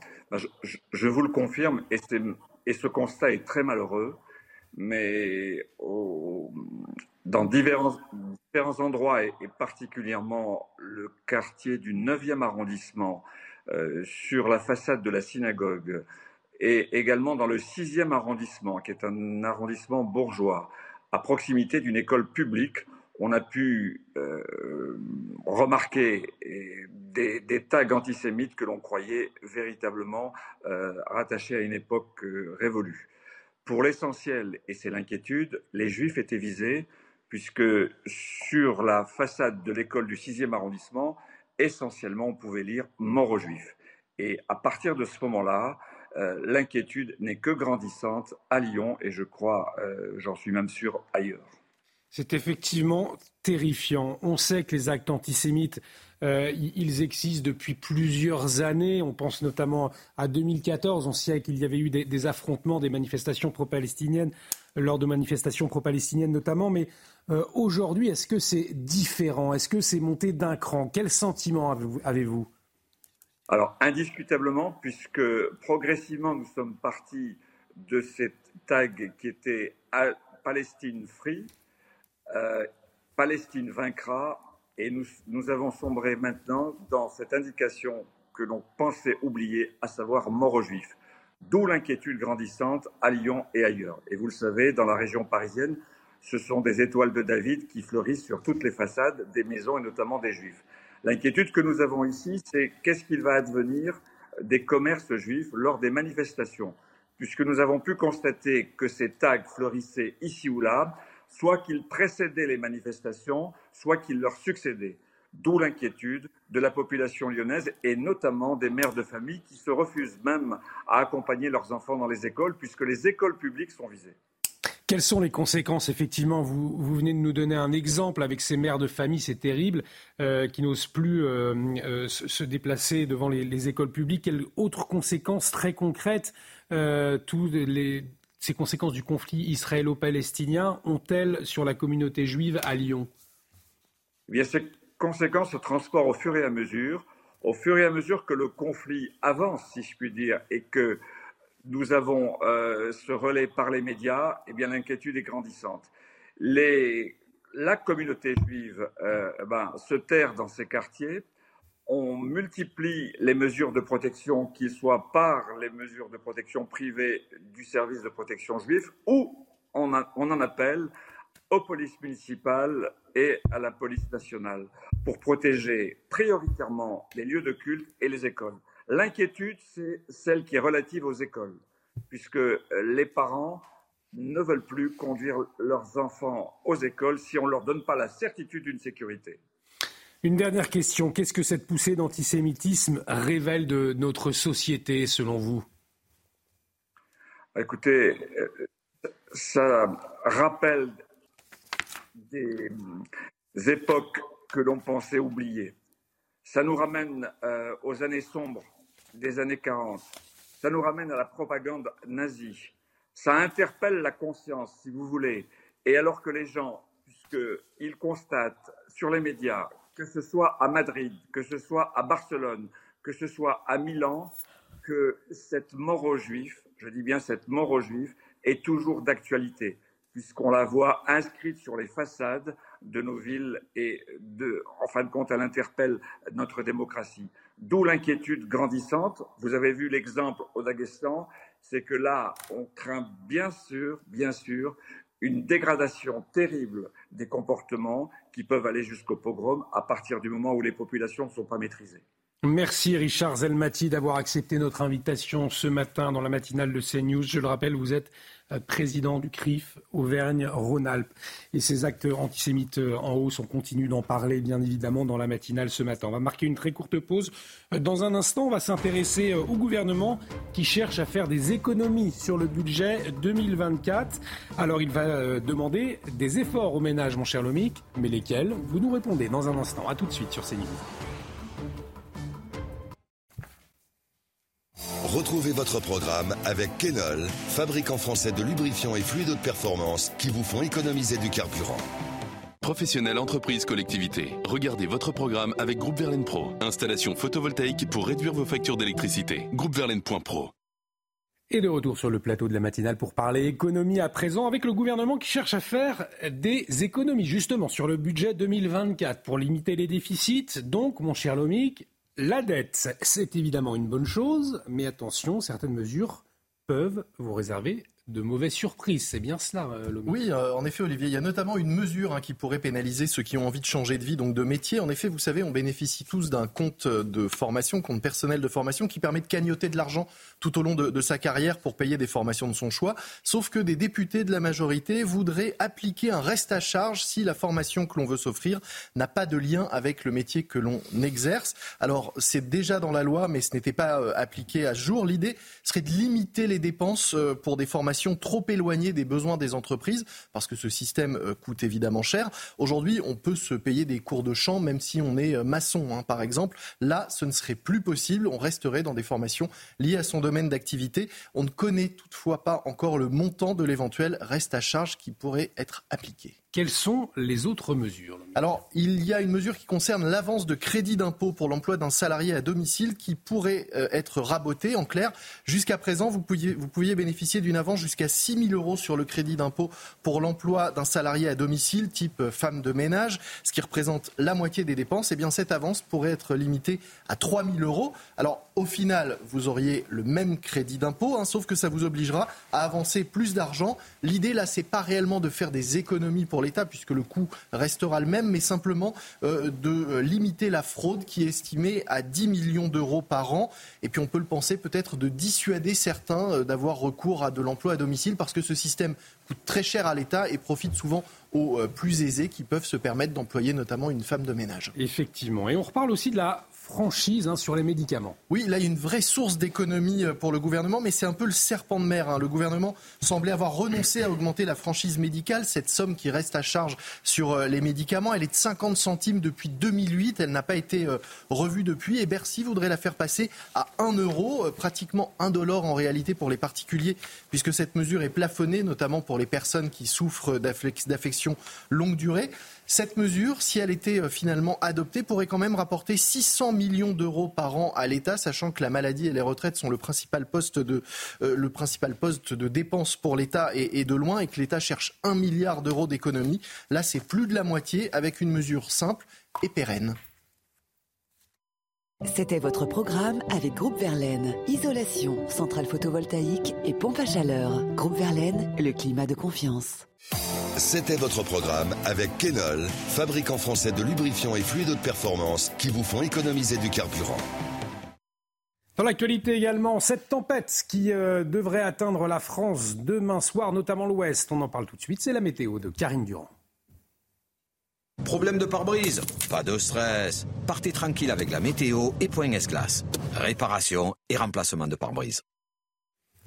Alors Karine, la météo très perturbée ces prochains jours, du vent violent, de fortes pluies et de la neige en montagne. Hein. Oui, un peu de tout au programme de ces prochains jours, mais aujourd'hui, il faut surveiller ce qui se passe en Corse avec ce vent euh, très violent, plus de 100 km à l'heure sur la Haute-Corse qui est placée en vigilance orange et localement 150 sur les caps exposés, comme par exemple euh, sur euh, Cap Corse, et puis toujours une vigilance jaune en raison des fortes pluies, du risque de crue, d'inondation sur la façade atlantique. En ce qui concerne l'état du ciel, eh bien, un temps globalement humide sur une partie du pays, mais les précipitations sont quand même de plus en plus faible. Hein. Bonne nouvelle, elle régresse. De plus en plus d'éclaircies s'étalent sur la moitié nord. On parle surtout euh, de bruit. Et puis euh, le beau temps est euh, à l'honneur sur la moitié sud hein, des Pyrénées jusqu'à la Provence-Alpes-Côte d'Azur. Et au cours de l'après-midi, il n'y aura quasiment plus d'averses. C'est bien la seule journée de la semaine qui va être marquée par davantage d'éclaircies que d'averses, avec des éclaircies majoritaires sur la moitié nord, quelques averses faibles, toujours possibles sur la façade est et de très belles conditions sur le sud, mais au prix du vent du Mistral, mais aussi du vent d'ouest euh, pour la Corse. Et vous voyez qu'une nouvelle perturbation est en train d'arriver sur la pointe bretonne. Les températures sont de saison, mais un petit peu en baisse quand même sur la moitié nord, avec 9 degrés euh, pour euh, Paris, 8 degrés en remontant vers l'île, 12 du côté de Bayonne. Et au cours de l'après-midi, les températures remontent très légèrement, 1 à 2 degrés supplémentaires sur la moitié nord, 16 sur la pointe bretonne, 15 à Paris, 15 également pour Strasbourg. Et elles sont de saison également pour le sud, jusqu'à 22 degrés du côté de Nice Problème de pare-brise Pas de stress. Repartez tranquille après la météo avec Point S-Glace. Réparation et remplacement de pare-brise. Il est 7h30, bienvenue si vous nous rejoignez sur CNews à la une de l'actualité de ce mardi matin. La question des atteintes à la laïcité, une nouvelle fois euh, au cœur des interrogations. Hier à Aix-en-Provence, un homme filmé en train de prier dans une salle de l'université du droit d'Aix-Marseille. Des étudiants alertent. L'inquiétude de la communauté juive face aux actes antisémites, ici les Moulineaux ou encore Lyon, plusieurs villes ont vu des tags antisémites se multiplier. Euh, nous serons dans un instant avec l'ancien député François Pupponi pour en parler. Et puis aux États-Unis également, les actes antisémites sont en hausse dans les universités et les écoles. À Harvard, par exemple, une trentaine d'organisations étudiantes désignent Israël comme seul responsable. On fera le point avec notre correspondante sur place, Fanny Chauvin. Et l'ouest de la France en alerte avant l'arrivée de la tempête Kiaran. Elle est attendue mercredi soir. Bombe météorologique ou encore comparaison avec 1999. Qu'en est-il vraiment? Les informations à suivre. La question des atteintes à la laïcité, donc à la une de l'actualité ce matin. Tapis de prière et généfilection dans une salle de cours. Hier, à Aix-en-Provence, un homme a fait une prière dans une salle de l'université de droit d'Aix-Marseille. Hein. Une scène euh, qui a été filmée et dénoncée par euh, certains étudiants qui ont euh, averti la direction. Le récit est signé Tony Pitaro. 18 heures. Des étudiants de l'université de droit d'Aix-Marseille se dirigent vers la bibliothèque. En arrivant devant la salle, ils aperçoivent un individu s'agenouiller devant un tapis de prière. On s'est interrogé sur euh, les agissements de cette personne et euh, on a directement prévenu les, services de sécurité de l'université et le personnel de la bibliothèque euh, afin qu'ils réagissent et qu'ils demandent à cette personne d'arrêter, ce qu'ils ont absolument fait. et cette personne a rangé son tapis de prière et s'est déplacée dans, dans, la bibliothèque. Une situation qui s'est déjà produite dans d'autres sites universitaires comme à Tolbiac à Reims. L'UNI a toujours alerté l'université afin qu'elle mette en œuvre en tout cas des, des, des, mesures importantes permettant d'éradiquer ce, ce, fléau. Le code de l'éducation euh, proscrit absolument euh, tout prosélytisme euh, et tout acte de, de revendication religieuse dans l'université. L'UNIEX Marseille appelle à ce qu'une enquête soit diligentée et que des poursuites disciplinaires soient engagées.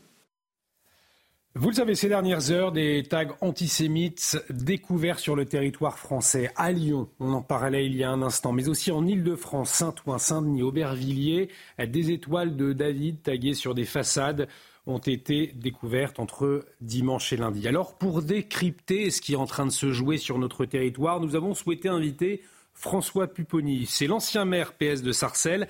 Euh, c'est une ville emblématique hein, du multiculturalisme qui, déjà en 2014, avait été confrontée à l'antisémitisme lors de manifestations pro-palestiniennes particulièrement violentes. François Pupponi, Merci euh, d'être en liaison avec nous depuis euh, Israël vous avez fait le choix de vous rendre. Vous nous expliquez pourquoi. Vous nous expliquerez, vous allez nous expliquer pourquoi, pardon, euh, dans un instant. Mais avant, depuis que le conflit entre Israël et Gaza a éclaté, les actes antisémites ont explosé en France.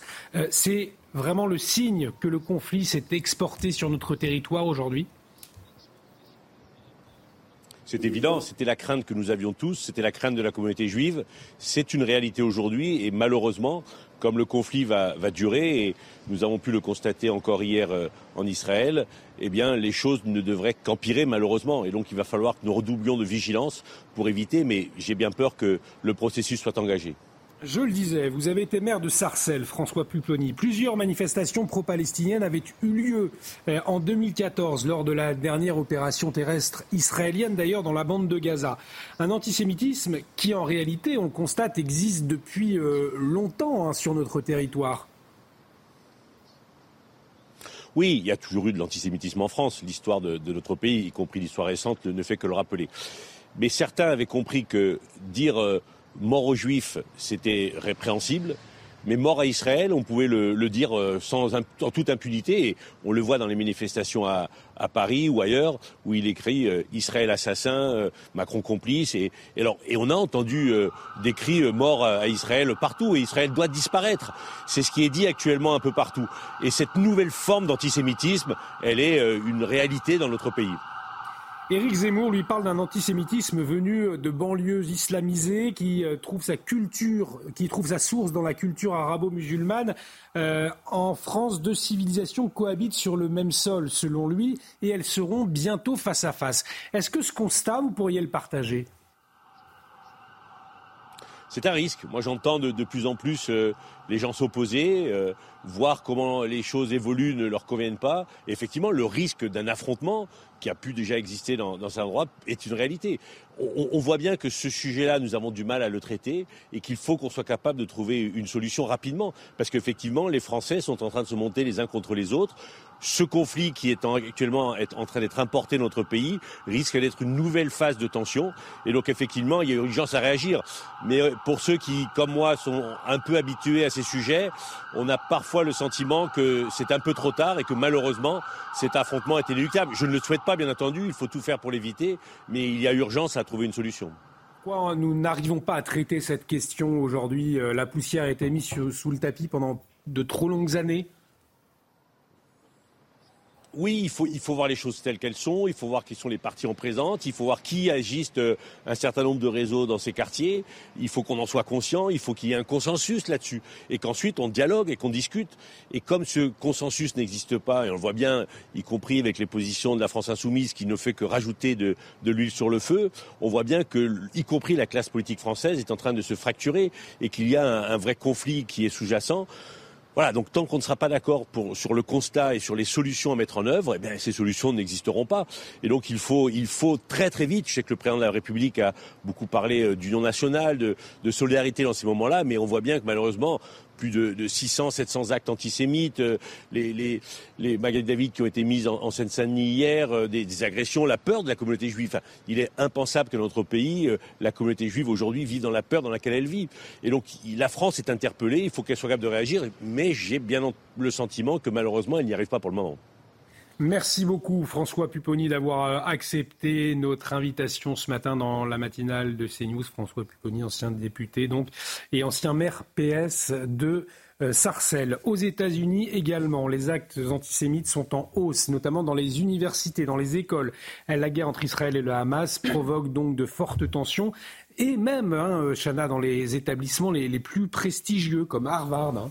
Oui, une trentaine d'organisations étudiantes ont publié un communiqué peu après les attaques euh, du Hamas, euh, en Israël, désignant, je cite, le régime israélien comme entièrement responsable de ces violences. Et cela euh, n'est pas un cas isolé, comme nous l'explique notre correspondante à New York, Fanny Chauvin. Depuis le début du conflit, les universités américaines sont le théâtre de tensions entre pro-israéliens et pro-palestiniens. Des affiches d'otages collées ont été arrachées, des événements culturels ont été euh, annulés et le week-end dernier, c'est même allé encore plus loin. L'université de Cornell, au nord de l'État de New York, a reçu des menaces de mort en ligne destinées aux étudiants juifs. Les messages indiquaient même l'endroit où les trouver avec l'adresse de leur cantine cachère. Alors, depuis le FBI Enquête sur l'origine de ces euh, messages et le président américain Joe Biden s'est dit préoccupé par la situation. Mais la Maison-Blanche n'indique aucun chiffre sur l'augmentation d'actes antisémites et islamophobes depuis le début euh, du conflit. Il n'empêche, des mesures viennent d'être mises en place.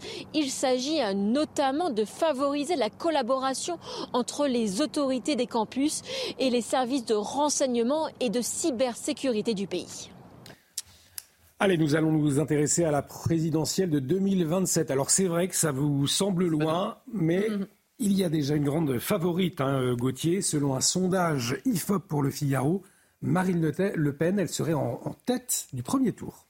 Oui, de loin c'est pas demain l'élection présidentielle, mais c'est une photographie, si vous voulez, à l'instant T, et ça montre quel est l'impact de telle ou telle stratégie politique euh, sur euh, les sondages et sur euh, la vie des Français. Alors effectivement, elle fait plus de 30 Marine Le Pen, elle arrive loin devant, en tête, loin devant Édouard Philippe. Elle ferait plus de 7 points que lors de la présidentielle de 2022. Euh, Vous voyez, 31%, Édouard Philippe en, deuxième position, mais loin derrière, à 25%, qui est le candidat euh, macroniste euh, qui fait le plus de voix dans ce sondage, devant Gabriel Attal, devant Bruno Le Maire et devant Gérald Darmanin. On peut noter quand même la percée de Gabriel Attal, le ministre de l'Éducation nationale. Ensuite, vous voyez les 14% de Jean-Luc Mélenchon il chute. Il était à 22 en, 2022. Mais ce n'est pas non plus un suicide politique. Il reste haut, le principal candidat de gauche, malgré sa stratégie qui est en totale opposition avec celle de Marine Le Pen. Marine Le Pen, c'est la normalisation, le pas de vague, loin des polémiques, elle fait 31. Jean-Luc Mélenchon, qui déclenche une polémique par jour, il est à 14, il chute, mais il reste haut. Ensuite, Éric Zemmour à 6%. Fabien Roussel, et ça c'est très intéressant, c'est une véritable percée à 6% lui aussi, parce que justement, il s'est opposé à Jean-Luc Mélenchon sur toutes ses outrances. Et puis alors là, c'est terrible pour les Républicains. 5% pour Laurent Vauquier, qui serait doublé par Fabien Roussel, le leader euh, communiste. Donc c'est à peine mieux que Valérie Pécresse, qui n'avait même pas fait les 5% et qui avait vu sa campagne non remboursée. Et donc euh, Laurent Vauquier ferait moins bien qu'Éric Zemmour et Fabien Roussel. Donc les LR, on voit, ont vraiment du mal à s'imposer et à imposer un candidat qui arrive à faire un score honorable. Merci beaucoup, mon cher euh, Gauthier. Un, édito politique à retrouver hein, sur les réseaux sociaux, sur notre site internet www.cnews.fr. On marque une très courte pause. Euh, on va parler euh, économie dans un instant. On va s'interroger avec la situation tendue au Proche-Orient. Certains redoutent une nouvelle flambée des prix du carburant. À quoi faut-il s'attendre? Lomé Guillot nous dit tout dans un instant.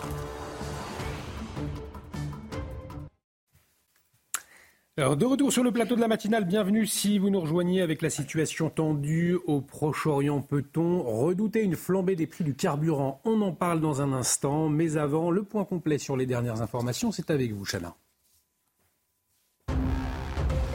Des familles franco-israéliennes vont rencontrer des élus à l'ambassade d'Israël à Paris. Il s'agit de proches d'otages détenus par le Hamas. Elles sont là pour, je cite, faire entendre leur voix et mettre des visages sur les plus de 230 disparus. Elles ont été accueillies hier à l'aéroport de Roissy par une vingtaine de personnes qui brandissaient des portraits d'otages. Le 49.3 vient d'être à nouveau utilisé par la Première ministre Elisabeth Borne. Elle l'engage cette fois sur l'ensemble du projet de budget de la sécurité sociale pour 2024. Ça fait suite à l'échec des deux motions de censure de la NUPES et du Rassemblement national. C'est la quatrième fois que la Première ministre a recours au 49.3 depuis la reprise parlementaire début septembre et la quinzième fois depuis son arrivée à Matignon. Et puis la tempête Kiran arrive sur les côtes françaises. Demain soir, on s'attend à des rafales pouvant aller jusqu'à 150 km/h en Bretagne. En Ile-de-France et en Centre-Val de Loire, des rafales de 90 à 100 km/h sont attendues. Ces vents seront accompagnés de vagues très importantes, de 6 à 8 mètres sur les côtes de la Manche et de 8 à 10 mètres sur l'Atlantique. Et cette question également. Kenol, fabricant français de lubrifiants et fluides de performance qui vous font économiser du carburant. Professionnel, entreprise, collectivité. Regardez votre programme avec Groupe Verlaine Pro. Installation photovoltaïque pour réduire vos factures d'électricité. Groupeverlaine.pro. Et cette question euh, ce matin, avec la situation tendue au Proche-Orient, peut-on craindre une nouvelle flambée des prix des carburants? Alors, quand on regarde l'évolution des prix euh, de, l'essence sur un mois, ils sont en baisse. Hein. Ces prix, euh, mon cher Lomic, en revanche, depuis une semaine, ils sont repartis à la hausse. Alors, comment est-ce qu'on explique que les prix des carburants fassent ainsi le yo-yo, si je puis dire eh c'est le, signe, Olivier, d'une tension hein, sur les marchés et d'une inquiétude face à la situation au Proche-Orient, puisque, on le rappelle, 40% euh, du pétrole mondial vient de, la région. Et si la situation se tend, eh bien, la production pourrait euh, baisser, euh, les importations, exportations pourraient se, retrouver bloquées. Et la Banque mondiale a hier publié une sorte de scénario, trois scénarios un peu catastrophiques et assez inquiétants par rapport à ce qui se passe actuellement. Vous le voyez, le coût actuel du baril est de 86 dollars. Il a un peu augmenté, 5 6% depuis le, début du conflit. Mais la Banque mondiale estime que si le conflit euh, perdure mais reste limité dans la région, le baril pourrait atteindre 93 à 102 dollars. Si le conflit s'étend, du type de ce qui s'est passé en Libye, le baril pourrait passer de 109 à 121 dollars. Et si le conflit devient euh, dur, si le conflit s'enlise, alors nous pourrions payer le baril jusqu'à 157 dollars, ce qui serait absolument catastrophique pour l'ensemble de, l'économie euh, et, pour les consommateurs. Du jamais vu donc, et quelles seront les conséquences à la pompe? Eh elles seront euh, évidemment euh, négatives hein, pour les automobilistes qui se retrouveraient avec euh, des, des, prix à la pompe en forte augmentation. Malgré tout, on peut rappeler quand même qu'il y a toujours un décalage hein, entre l'augmentation du prix du baril et ce qu'on paye à la pompe. C'est 10 jours à peu près le temps que la hausse soit appliquée. Et puis évidemment, cette hausse n'est pas intégralement répliquée et appliquée à la pompe puisque les taxes représentent 60% du prix que l'on paye au litre. Malgré tout, quand le prix du baril augmente, eh bien le prix à la pompe augmente aussi et donc il faut s'attendre, si le scénario, si un des scénarios de la Banque mondiale euh, s'avère, à payer son essence plus cher. Et en cas de baisse Eh bien alors là, en cas de baisse, normalement, les prix baissent également. C'est pour ça d'ailleurs hein, que on a vu les prix à la pompe faire le yo-yo ces, ces, derniers temps, parce que juste après le démarrage du conflit, le prix du baril a augmenté, ça a un peu rediminué. Là, ça augmente à nouveau, signe, je le disais, d'une inquiétude. Malgré tout, on constate que les prix augmentent toujours plus vite qu'ils ne baissent. Oui, ça c'est la grande règle, hein, parce qu'évidemment, dès qu'il y a une baisse, eh bien, euh, les distributeurs attendent un peu, ils essayent de reconstituer euh, leur marge, d'améliorer leur marge en n'appliquant pas immédiatement la baisse constatée sur les cours du brut. Évidemment, dans ces cas-là, c'est toujours le consommateur qui paye. C'était votre programme avec Groupe Verlaine. Isolation, centrale photovoltaïque et pompe à chaleur. Groupe Verlaine, le climat de confiance. C'était votre programme avec Kenol, fabricant français de lubrifiants et fluides de performance qui vous font économiser du carburant. Et nous accueillons autour de ce plateau Jérôme Béglé, directeur, de la, directeur général de la rédaction de Paris Match. Bonjour Jérôme. Bonjour, Alors effectivement, Emmanuel Macron a inauguré hier la Cité internationale de la langue française. Mais à quoi ce lieu va-t-il servir? Vous nous répondez dans un instant. C'est l'édito politique de Jérôme Béglé. A tout de suite sur CNews. De retour sur le plateau de la matinale avec le directeur général de Paris Match qui nous a rejoint, Jérôme Béglé. Mon cher Jérôme, Emmanuel Macron a inauguré hier la Cité internationale de la langue française. Alors à quoi ce lieu va-t-il servir? Bah, vous savez, Olivier, au soir d'un bilan, un président de la République ne peut pas simplement compter sur le niveau de vie de ses concitoyens, le taux de chômage, les réformes qu'il a réalisées ou initiées. Pas plus qu'il ne peut s'appuyer sur euh, ses réalisations diplomatiques. Les seules actions tangibles et mesurables pour les électeurs sont finalement très, minces. Une réforme constitutionnelle, c'est certes utile, mais c'est pas toujours très visible. Au contraire, des gestes architecturaux et culturels. Georges Pompidou a laissé un centre culturel multiforme qui porte son nom. Le musée d'Orsay doit tout à Valéry Giscard d'Estaing. L'Opéra Bastille, les colonnes de Buren ou la pyramide du Louvre ont été voulues par François Mitterrand. Le musée de Quai Branly par Jacques Chirac. Le Louvre-Lens et la Philharmonie ont été décidés par Nicolas Sarkozy. Il fallait donc qu'Emmanuel Macron ait son bâtiment. Ce sera donc le château de Villers-Cotterêts dans l'Aisne, devenu depuis hier la Cité internationale de la langue française. Un investissement d'un peu plus de 200 millions d'euros.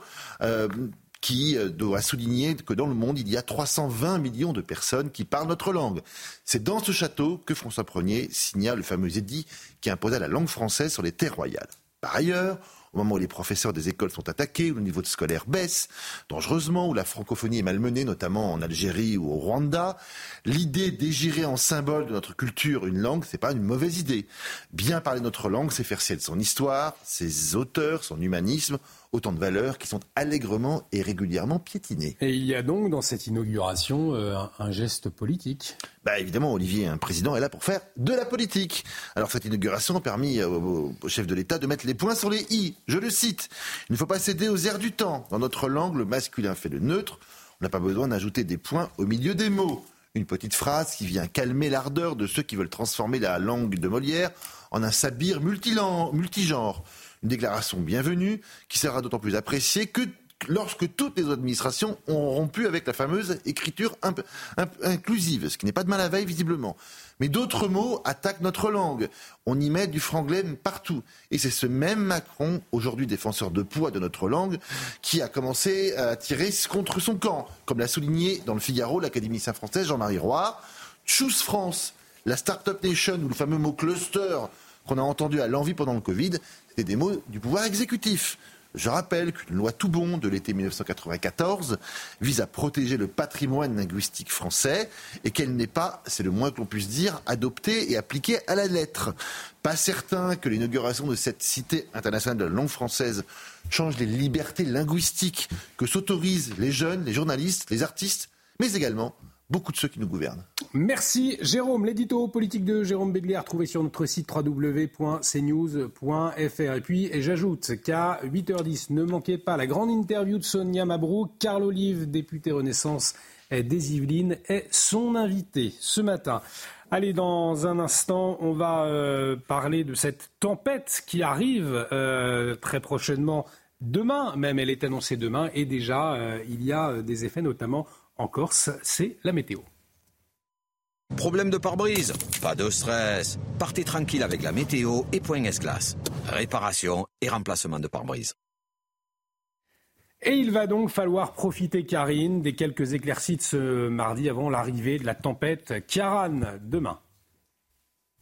Oui, bientôt des rafales de vent très violentes sur la moitié nord, mais en attendant, c'est le sud qui est concerné, la Corse particulièrement, avec euh, du vent d'ouest très fort, plus de 100 km à l'heure en Haute-Corse, localement 150 km à l'heure. Du coup, la Haute-Corse est placée en vigilance orange.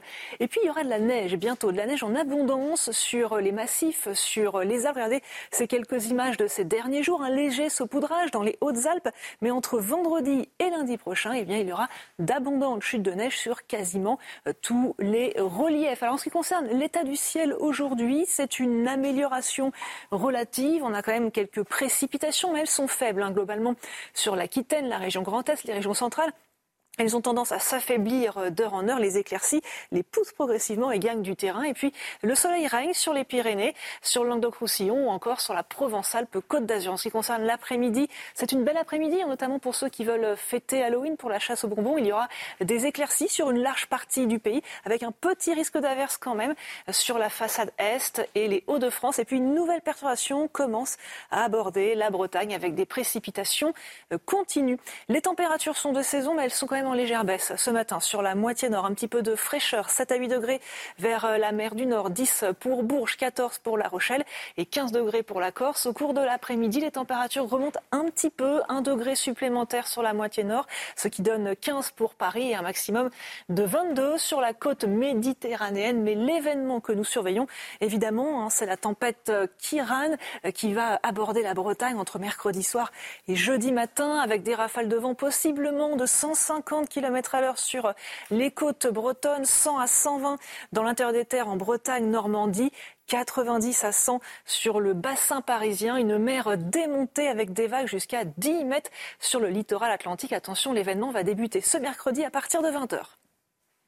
Problème de pare-brise? Pas de stress. Repartez tranquille après la météo avec Point S-Glace. Réparation et remplacement de pare-brise.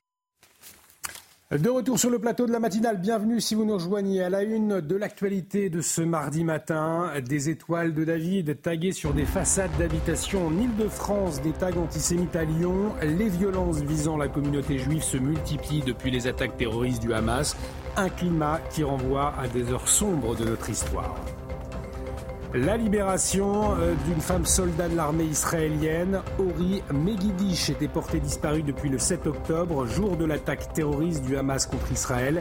Elle a été secourue lors de l'opération menée dans la bande de Gaza dans la nuit de dimanche à lundi.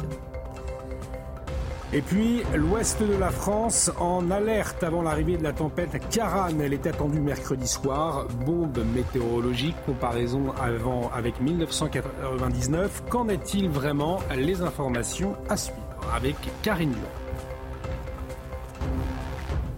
Vous le savez donc, depuis euh, les attaques terroristes du Hamas en Israël, eh bien, les actes antisémites, ils explosent hein, en France. Hier encore, des maisons et une crèche ont été euh, victimes de tags antisémites, notamment en Ile-de-France. Vous voyez ce reportage d'Aminata Adem, Jean-Laurent Constantini et Axel Rebaud.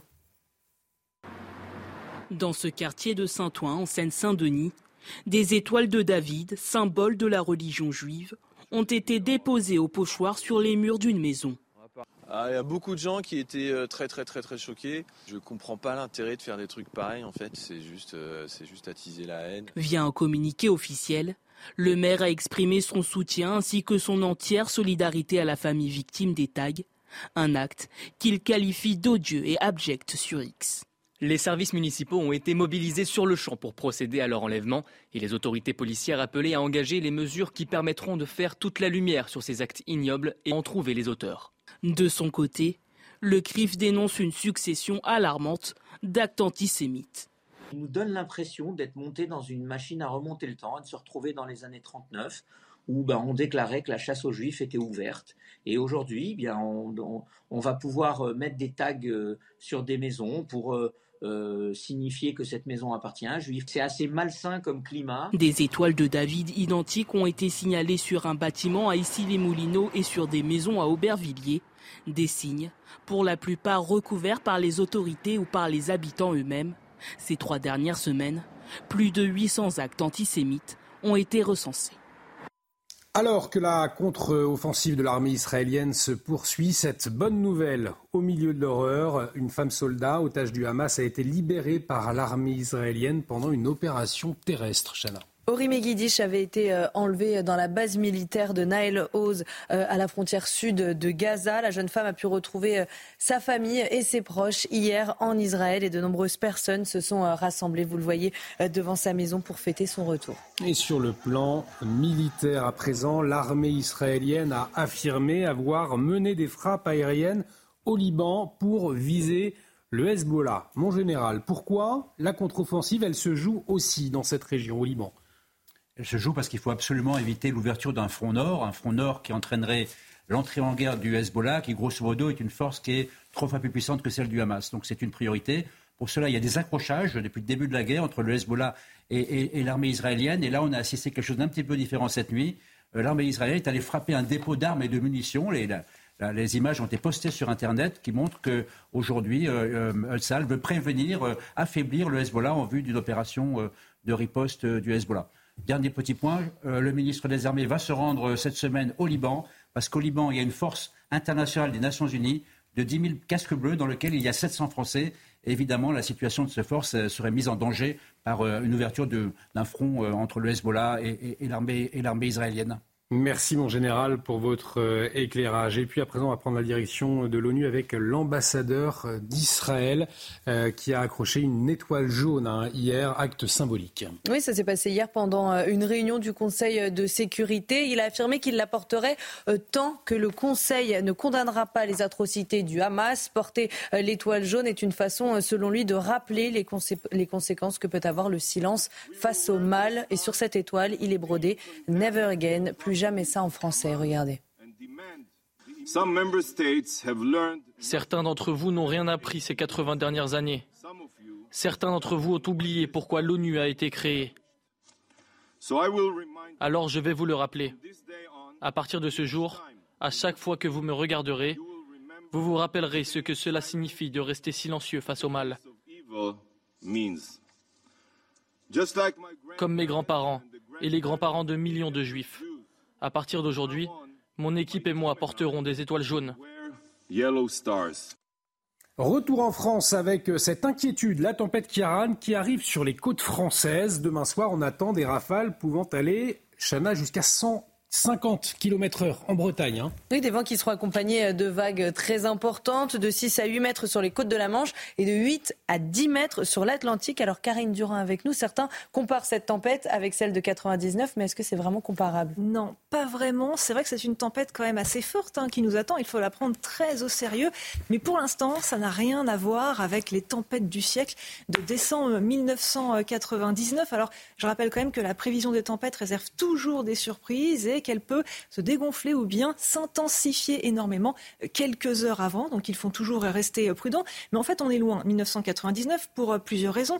La tempête de 1999, elle s'était formée en plein sur la France. Elle était très intense sur notre pays, alors que la tempête Kiran, elle s'est formée dans l'Atlantique. Elle a un petit peu voyagé et puis elle va gagner les îles britanniques. Donc elle ne s'est pas formée directement sur notre pays. Et puis celle de 99, elle s'était produite en, également sur une grande partie de la France, alors que celle de mercredi et jeudi, euh, va toucher uniquement le nord-ouest du pays. En ce qui concerne les rafales de vent, ça n'a rien à voir euh, non plus. Hein. Kiran va provoquer jusqu'à 150 km à l'heure a priori sur les côtes bretonnes, 100 à 120 dans les terres de la Normandie, de la Bretagne, 90 euh, à 100 en Ile-de-France, c'est pas mal. Mais celle du 26 décembre 99, Lothar, ça n'avait rien à voir. 162 km à l'heure relevés sur la pointe du Raz, quasiment 200 sur l'île d'Oléron, 173 km heure à Orly et pour Paris, 169 km heure. Là, on prévoit 90 à 100 maximum sur Paris, donc c'est quand même bien loin. Attention à Kiran quand même entre mercredi et jeudi, car les sols sont saturés d'eau, donc les arbres vont tomber très facilement. Merci beaucoup pour toutes ces précisions, c'est très clair. Merci euh, ma chère Karine, on suit tout cela de très près. On marque une très courte pause dans un instant.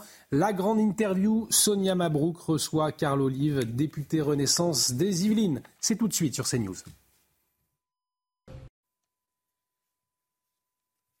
Place à la grande interview sur euh, CNews et Europe 1. Bonjour à vous, Carl Olive. Bonjour, Sonia Mabrouk. Et bienvenue. Vous êtes député Renaissance des Yvelines, ancien maire emblématique de la ville de Poissy. Vous êtes aussi un proche du président de la République. Des faits et des actes antisémites qui se multiplient un peu partout. Carl Olive, des étoiles de David sur les murs de certaines maisons. Une peur aussi qui se diffuse notamment en France. Gérald Darmanin annonce des interpellations. Mais euh, a-t-on vraiment les moyens de protéger les Français juifs, sachant qu'on ne peut pas mettre un policier derrière chacun de nos concitoyens de confession juive Il faut protéger tous les Français. Et aujourd'hui, ce que vivent euh, les, euh, euh, les amis de confession juive est insupportable. Vous savez, je me suis rendu en, en Israël il y a quelques jours maintenant. Ce dont je m'aperçois, c'est qu'en fait, il faut qu'on soit très vigilant sur les secousses, sur les réponses presque sismiques, sur les rebondissements qu'on peut avoir sur nos territoires. Et c'est ce qui est en train de malheureusement se passer. En Israël, j'ai assisté à deux choses. D'abord, il faut vraiment rappeler que le Hamas est une organisation terroriste. Il faut vraiment rappeler que le Hamas est une organisation terroriste. J'ai assisté là-bas à des scènes incroyables. L'odeur de la mort suintait centimètre carré par centimètre carré. On a discuté avec des familles d'otages, avec des familles de victimes, avec des rescapés, avec des directeurs euh, d'hôpitaux. Et puis je vais vous le dire, Sonia Mabrouk, je pense que le salut d'Israël, viendra de sa jeunesse. Une jeunesse exemplaire. 30% de la population euh, israélienne, de 10 millions d'habitants, a moins de 18 ans, rendez-vous compte. Hmm. Aujourd'hui, pour moi, la jeunesse israélienne est, ambassadeur, euh, est prescripteur, et je pense que le salut viendra de cette jeunesse. Et en Europe, et singulièrement euh, en France, Carl Olive, quel est le terreau de cet antisémitisme? Par exemple, pour Éric Zemmour, ce sont les banlieues, dit-il, islamisées qui fournissent ce terreau. Voici la réaction du premier secrétaire du PS, Olivier Faure, sur les réseaux sociaux. On va la voir euh, s'afficher. Il, dit On se souvient bien de Mohamed Pétain, racaille de Fichy. Comment vous réagissez? Bah, Olivier Faure, comme d'habitude, a raté une occasion de se taire. Je pense qu'aujourd'hui, par les temps qui courent, on devrait, être, on devrait être vraiment dans une concorde nationale et on devrait prendre la mesure du danger qui nous guette mais quel est le terreau? Par rapport à ces, euh, par rapport à ces engagements euh, terroristes, parce qu'il n'y a pas d'autres mots. On est tous responsables. Euh, quel est le terreau? On est tous responsables. Il faut, oui, on est tous, responsables. Oui, on est tous, responsables. Tous responsables. De on est tous responsables. ceux qui ont dénoncé, mais, depuis des années, cette montée de l'antisémitisme. Mais je vais vous dire, on est tous responsables. On a un devoir, c'est de passer du temps sur le terrain, c'est de passer du temps dans les quartiers. Au retour de mon de mon périple en Israël avec les collègues parlementaires, nous avons organisé un, un déjeuner avec les cultes, l'ensemble des cultes. Il faut aller discuter avec l'ensemble C'est encore la discussion, l'explication aujourd'hui qui va permettre de faire reculer cet antisémitisme qui, qui s'installe et s'incruse. Il faut aller discuter il faut aller discuter. Et derrière, c'est rappeler qu'à un moment donné, on est dans le jeu ou en dehors du jeu. Et quand on est en dehors du jeu, il faut avoir la main ferme. C'est ce qui nous manque. La relation avec l'autorité de l'État, elle doit être imposée. C'est intéressant. Vous parlez, euh, Livre, de fermeté. Mais par exemple, quand des manifestations sont interdites, elles se tiennent. Alors elle est où l'autorité? Elle est où la fermeté dans ce cas-là? Et vous avez raison.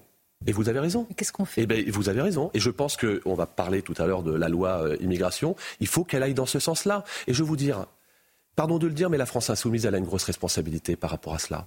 La France insoumise qui dit euh, la police tue, ça va raviver euh, la haine dans les quartiers. La France insoumise qui nous dit que les chefs d'entreprise sont des salopards, c'est inadmissible. Ce sont des créateurs de richesses, ce sont des pourvoyeurs d'emplois. La France insoumise qui est incapable de qualifier le Hamas comme terroriste, euh, c'est une faute impardonnable. Et, je vais vous le dire. Et je vais vous le dire. Et je vais vous le dire. Jean-Luc Mélenchon est un danger pour la société. C'est un danger pour la société. Un danger. Il devrait être, je vais vous le dire. Pour la société? Il devrait être fiché S. Il est bien plus dangereux, Jean-Luc Mélenchon, qu'un certain nombre de, de fichesses dans notre société. Oui, c'est un danger, parce que attiser la haine, aujourd'hui, les quartiers, c'est comme une cocotte minute. Monsieur Carl Olive, Jean-Luc Mélenchon, responsable politique, qui s'est présenté euh, au président, fiché S, pourquoi Pour quel motif? Devrait, devrait être fiché S? Pour attiser la haine. On a, un parti, la France Insoumise, qui ne cesse d'attiser la haine. À juste titre, Sonia Mabrouk. Vous prenez l'exemple des manifestations. Une manifestation interdite, où vous voyez euh, des euh, musiciens de l'orchestre de M. Mélenchon arborant leur écharpe bleu-blanc-rouge, l'écharpe de d'élus de la nation, d'élus de la République. C'est interdit. Mais quelle image on renvoie ensuite par rapport justement à la relation à l'autorité de l'État? Derrière, il ne faut pas se plaindre euh, qu'on ait des sujets contre les policiers, contre les pompiers, contre les enseignants, contre les élus. Tout commence là. Vous savez que vous allez faire beaucoup réagir, hein, euh, qu'un leader quand même d'un parti euh, soit euh, aujourd'hui considéré comme un danger pour la société et, qu'il faille le ficher S, comme vous dites, car dire que vous le mettez au banc non plus de l'arc républicain, mais quasiment de la société en le disant. Ah ben, je, je pense que la France insoumise Jean-Luc Mélenchon est un danger pour la société. Il suffit de, se, de, de, entre guillemets, de se promener dans les quartiers comme je le fais très régulièrement. Dix mensonges n'entraînent pas une vérité. Et pourtant, c'est ce qui crée euh, vraiment une fracture dans cette société. Évidemment qu'il n'est pas le seul responsable. Évidemment qu'il n'est pas le seul responsable. Mais si chacun et chacune euh, prenions euh, la mesure de ce qui se passe actuellement à l'échelle internationale, disons les choses.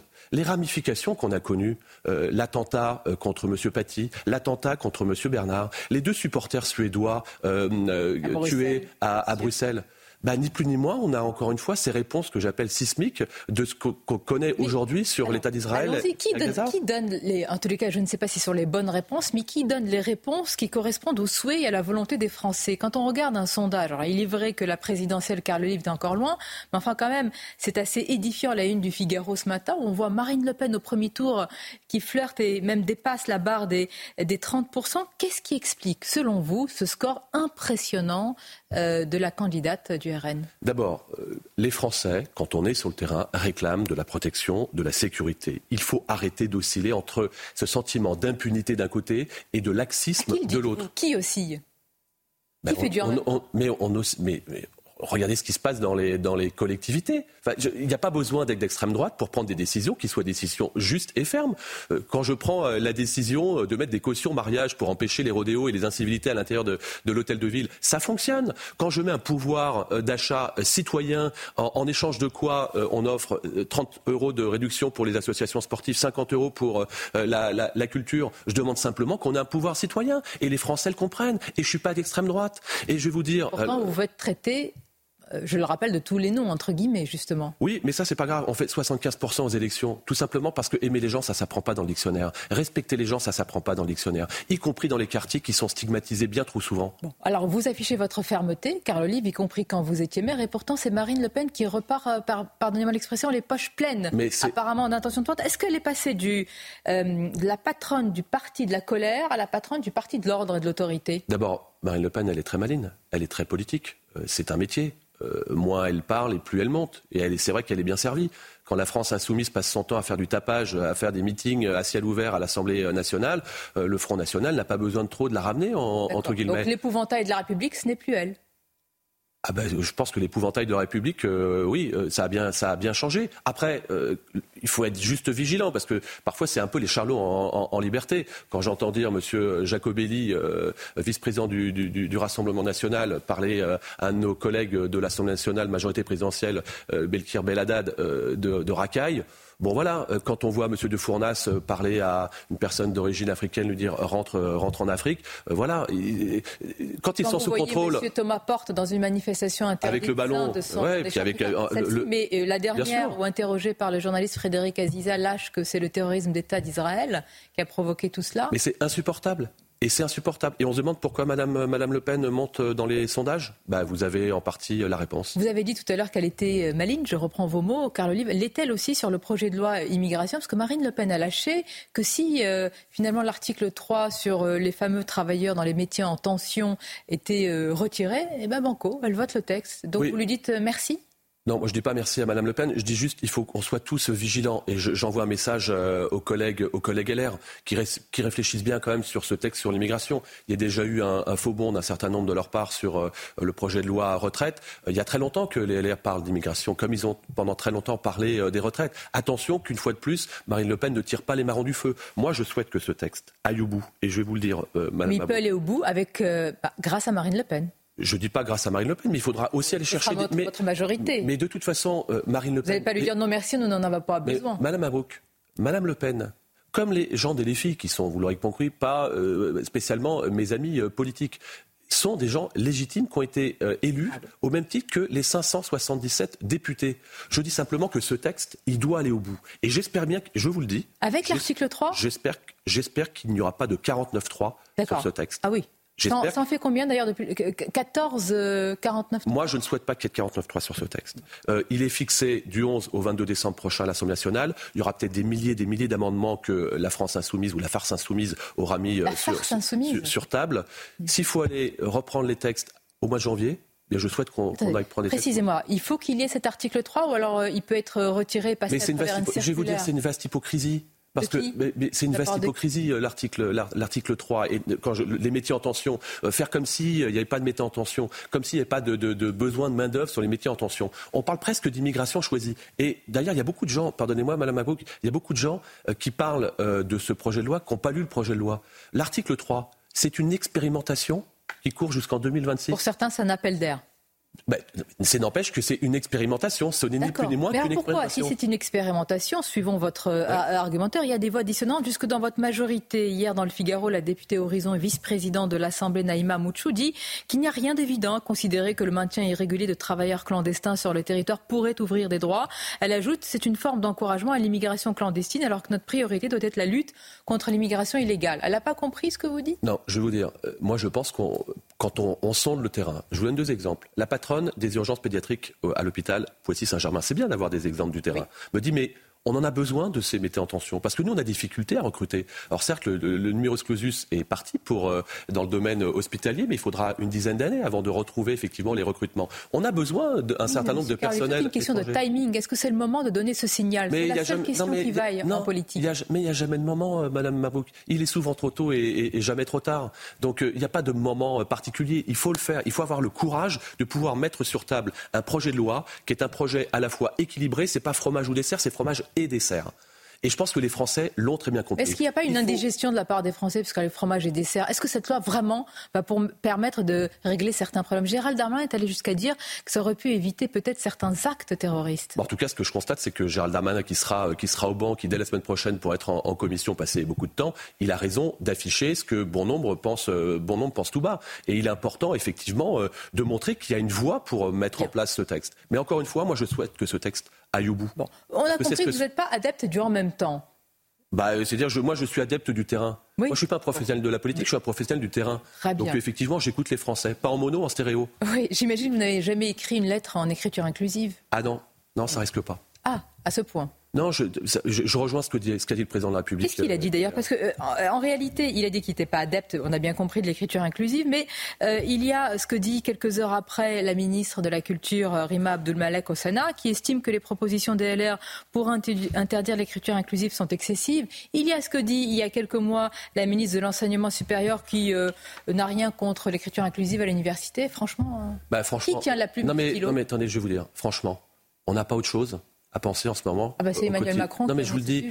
Non non non non, c'est pas Emmanuel Macron. C'est l'écriture. Non mais l'écriture inclusive, c'est pas Emmanuel Macron. Ah vous voulez dire euh, au Sénat L'écriture inclusive, c'est pas c'est pas Emmanuel Macron. Non mais il s'est exprimé euh, sur ce sujet, sur la langue française. évidemment, il y a eu un projet, il y a eu un projet de loi sur euh, sur le sujet. Est-ce qu'il est ah, pour l'interdiction Moi, je suis moi, je suis profondément amoureux de mon pays, des langues de mon pays, des lumières. Je n'ai aucun doute là-dessus. Des, lumières. Est-ce qu'il faut interdire l'écriture inclusive à l'université, dans les administrations Mais moi, à titre personnel, je suis favorable à l'interdiction de l'écriture inclusive. Je suis favorable. Et commençons déjà par apprendre euh, à écrire français, à comprendre le français, à parler et à compter. Et vous verrez, ça sera bien plus important et bien plus euh, ressenti positivement. Vous avez raison, car lui va parler sans s'invectiver et sans violence, y compris sur, euh, dans le domaine du football. Vous êtes un grand fan de football, ancien journaliste sportif. Deux jours après le, trois jours après le report du match au MOL, suite à l'attaque du bus lyonnais et à la blessure de l'entraîneur, l'exécutif a l'impression qu'il renvoie la balle au club et à la ligue de, de football. Ces événements sont d'une grande gravité. Comment vous réagissez? Très mal. Très mal pour, euh, pour euh, l'amoureux de sport que, je suis, très mal par rapport, encore une fois, à la caisse de résonance qu'on peut euh, ressentir sur le terrain. C'est inadmissible, inadmissible. Et j'entends bien, on va parler de responsabilité, mais j'entends bien que les auteurs de cela puissent être bannis à vie. C'est pas pendant quelques mois, c'est à vie à. Et puis derrière, il y aura les responsabilités. Euh, l'organisation à l'interne dans les stades, c'est effectivement la Ligue de football professionnel. À l'extérieur, c'est euh, le, droit, le droit public, euh, la, préfecture. Chacun va, va partager ses responsabilités. Mais à un moment donné, on ne va pas se cacher derrière son petit doigt. Ça suffit. Ce qui est possible de faire au niveau du rugby, et d'ailleurs saluons mm. euh, cette euh, magnifique Coupe du Monde de rugby où il n'y a pas eu de sujet de sécurité et d'insécurité. Euh, bravo aux services de sécurité, au ministère de l'Intérieur et à, à toutes mm. ces équipes. Mais j'aimerais qu'on soit on va avoir les Jeux Olympiques et Paralympiques. Voyez l'image que ça que ça renvoie. On, a des colère? Oui, je suis très en colère parce que c'est pas ça le sport. Euh, il y a des gens, euh, des jeunes qui nous regardent, Madame Mabrouk. Euh, c'est pas ça qu'ils veulent. Les, gens qui ont fait des kilomètres et des kilomètres et des centaines de kilomètres pour aller au vélodrome, parfois pour la première fois, ah se voir privé d'une rencontre, c'est terrible. Et les supporters de Marseille, c'est pas ça. Et c'est comme partout. On a une minorité d'abrutis, de voyous, qui, qui, qui sont vraiment totalement irrationnels pour aller, rendez-vous compte, pour aller caillasser des bus, pour aller blesser euh, des entraîneurs. Si c'est un joueur, on se pose même pas la, on se pose même pas la question. Mais enfin, c'est terrible. Donc plein soutien euh, évidemment au club de au club de Lyon. Et je veux dire aussi que euh, les supporters lyonnais qui brandissent des gestes des gestes hitlériens dans les stades n'ont pas non plus lieu d'être et que y compris ces personnes-là, doivent être radiées à vie. Ça passe aussi par la responsabilité des clubs et la responsabilité des clubs de supporters. Radiation, donc définitive. Merci, Carl Olive. C'était votre grande interview ce matin. Bonne journée et à bientôt. Merci, Madame Abou. La grande interview de Sonia Mabrouk à retrouver sur notre site www.cnews.fr avec Carl Olive, député Renaissance des euh, Yvelines. La matinale se poursuit avec à la une ce mardi matin l'inquiétude de la communauté juive face aux actes antisémites. Ici les Moulineaux, euh, plusieurs, euh, ou encore Lyon, plusieurs villes ont vu des tags antisémites se multiplier. La députée Shannon Seban est avec nous pour en parler dans un instant. Deux individus fichés expulsés vers le Maghreb et l'Afrique subsaharienne suite à, l'attentat d'Arras. Gérald Darmanin dit vouloir accélérer l'expulsion des étrangers radicalisés. Tanguy Hamon nous détaillera les faits. Et puis l'ouest de la France en alerte avant l'arrivée de la tempête Tiaran. Elle est attendue mercredi soir. Bon, météorologie, comparaison avec 1999. Qu'en est-il vraiment Les informations à suivre.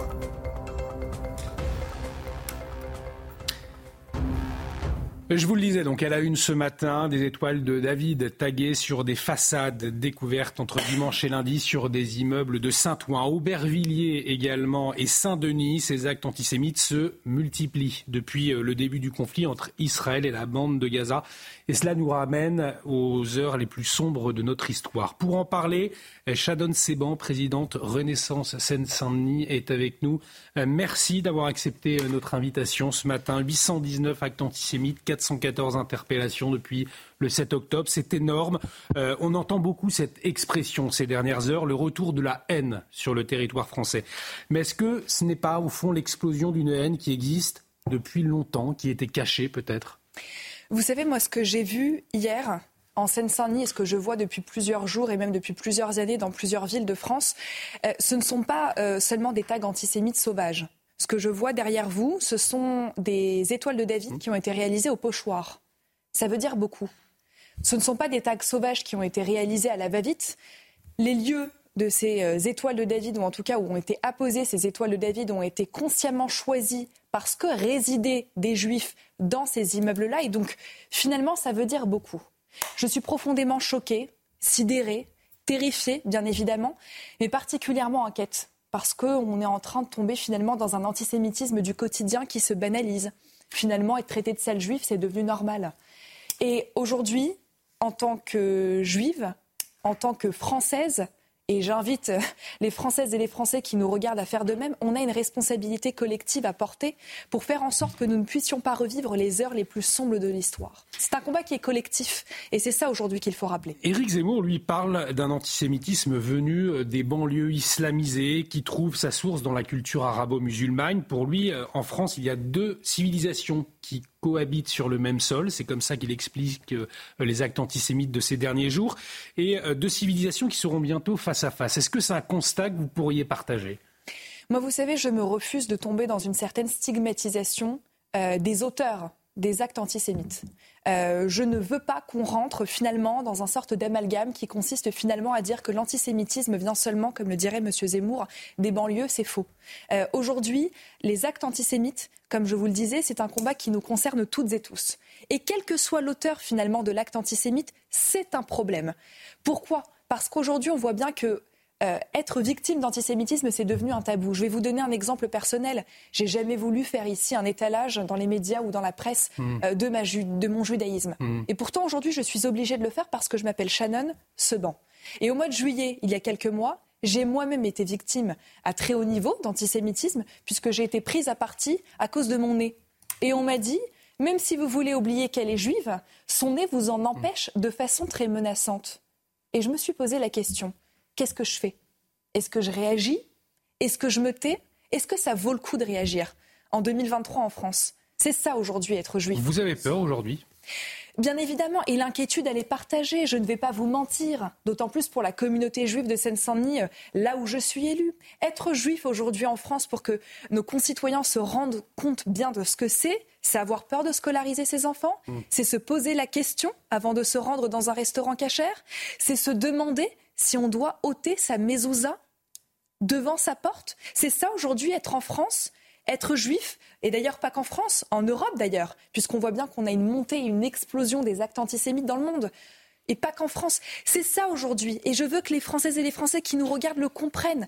Pas un Français dans le monde ne sera en sécurité tant qu'un juif pourra craindre pour sa vie. C'est une phrase de Sartre qui veut dire beaucoup et qui a d'autant plus de résonance aujourd'hui. Emmanuel Macron qui a rappelé ré- récemment que la communauté juive de France était la plus importante de France, tout comme la communauté arabo-musulmane d'ailleurs. Et on l'entend beaucoup parler d'unité, un mot qu'il a répété à plusieurs reprises. Euh, Cette unité, elle semble compliquée aujourd'hui? Cette unité, elle pas. Elle est compliquée pour ceux qui veulent tomber finalement dans un amalgame facile et qui veulent créer un conflit de religion. Euh, moi, j'ai grandi avec des musulmans, des chrétiens, euh, des, des bouddhistes, ce que vous voulez, et il n'y a jamais eu de problème. Et moi, je ne veux pas ici qu'on essaie de tomber finalement dans une division qui est entretenue par une certaine partie de la classe politique, qui essaie finalement de monter en épingle un conflit. Euh, c'est faux. Moi, je, vous le dis très sincèrement, j'ai des amis musulmans qui condamnent très fermement ce qui s'est passé. J'ai des amis chrétiens qui condamnent très fermement ce qui s'est passé, qui condamnent les actes antisémites.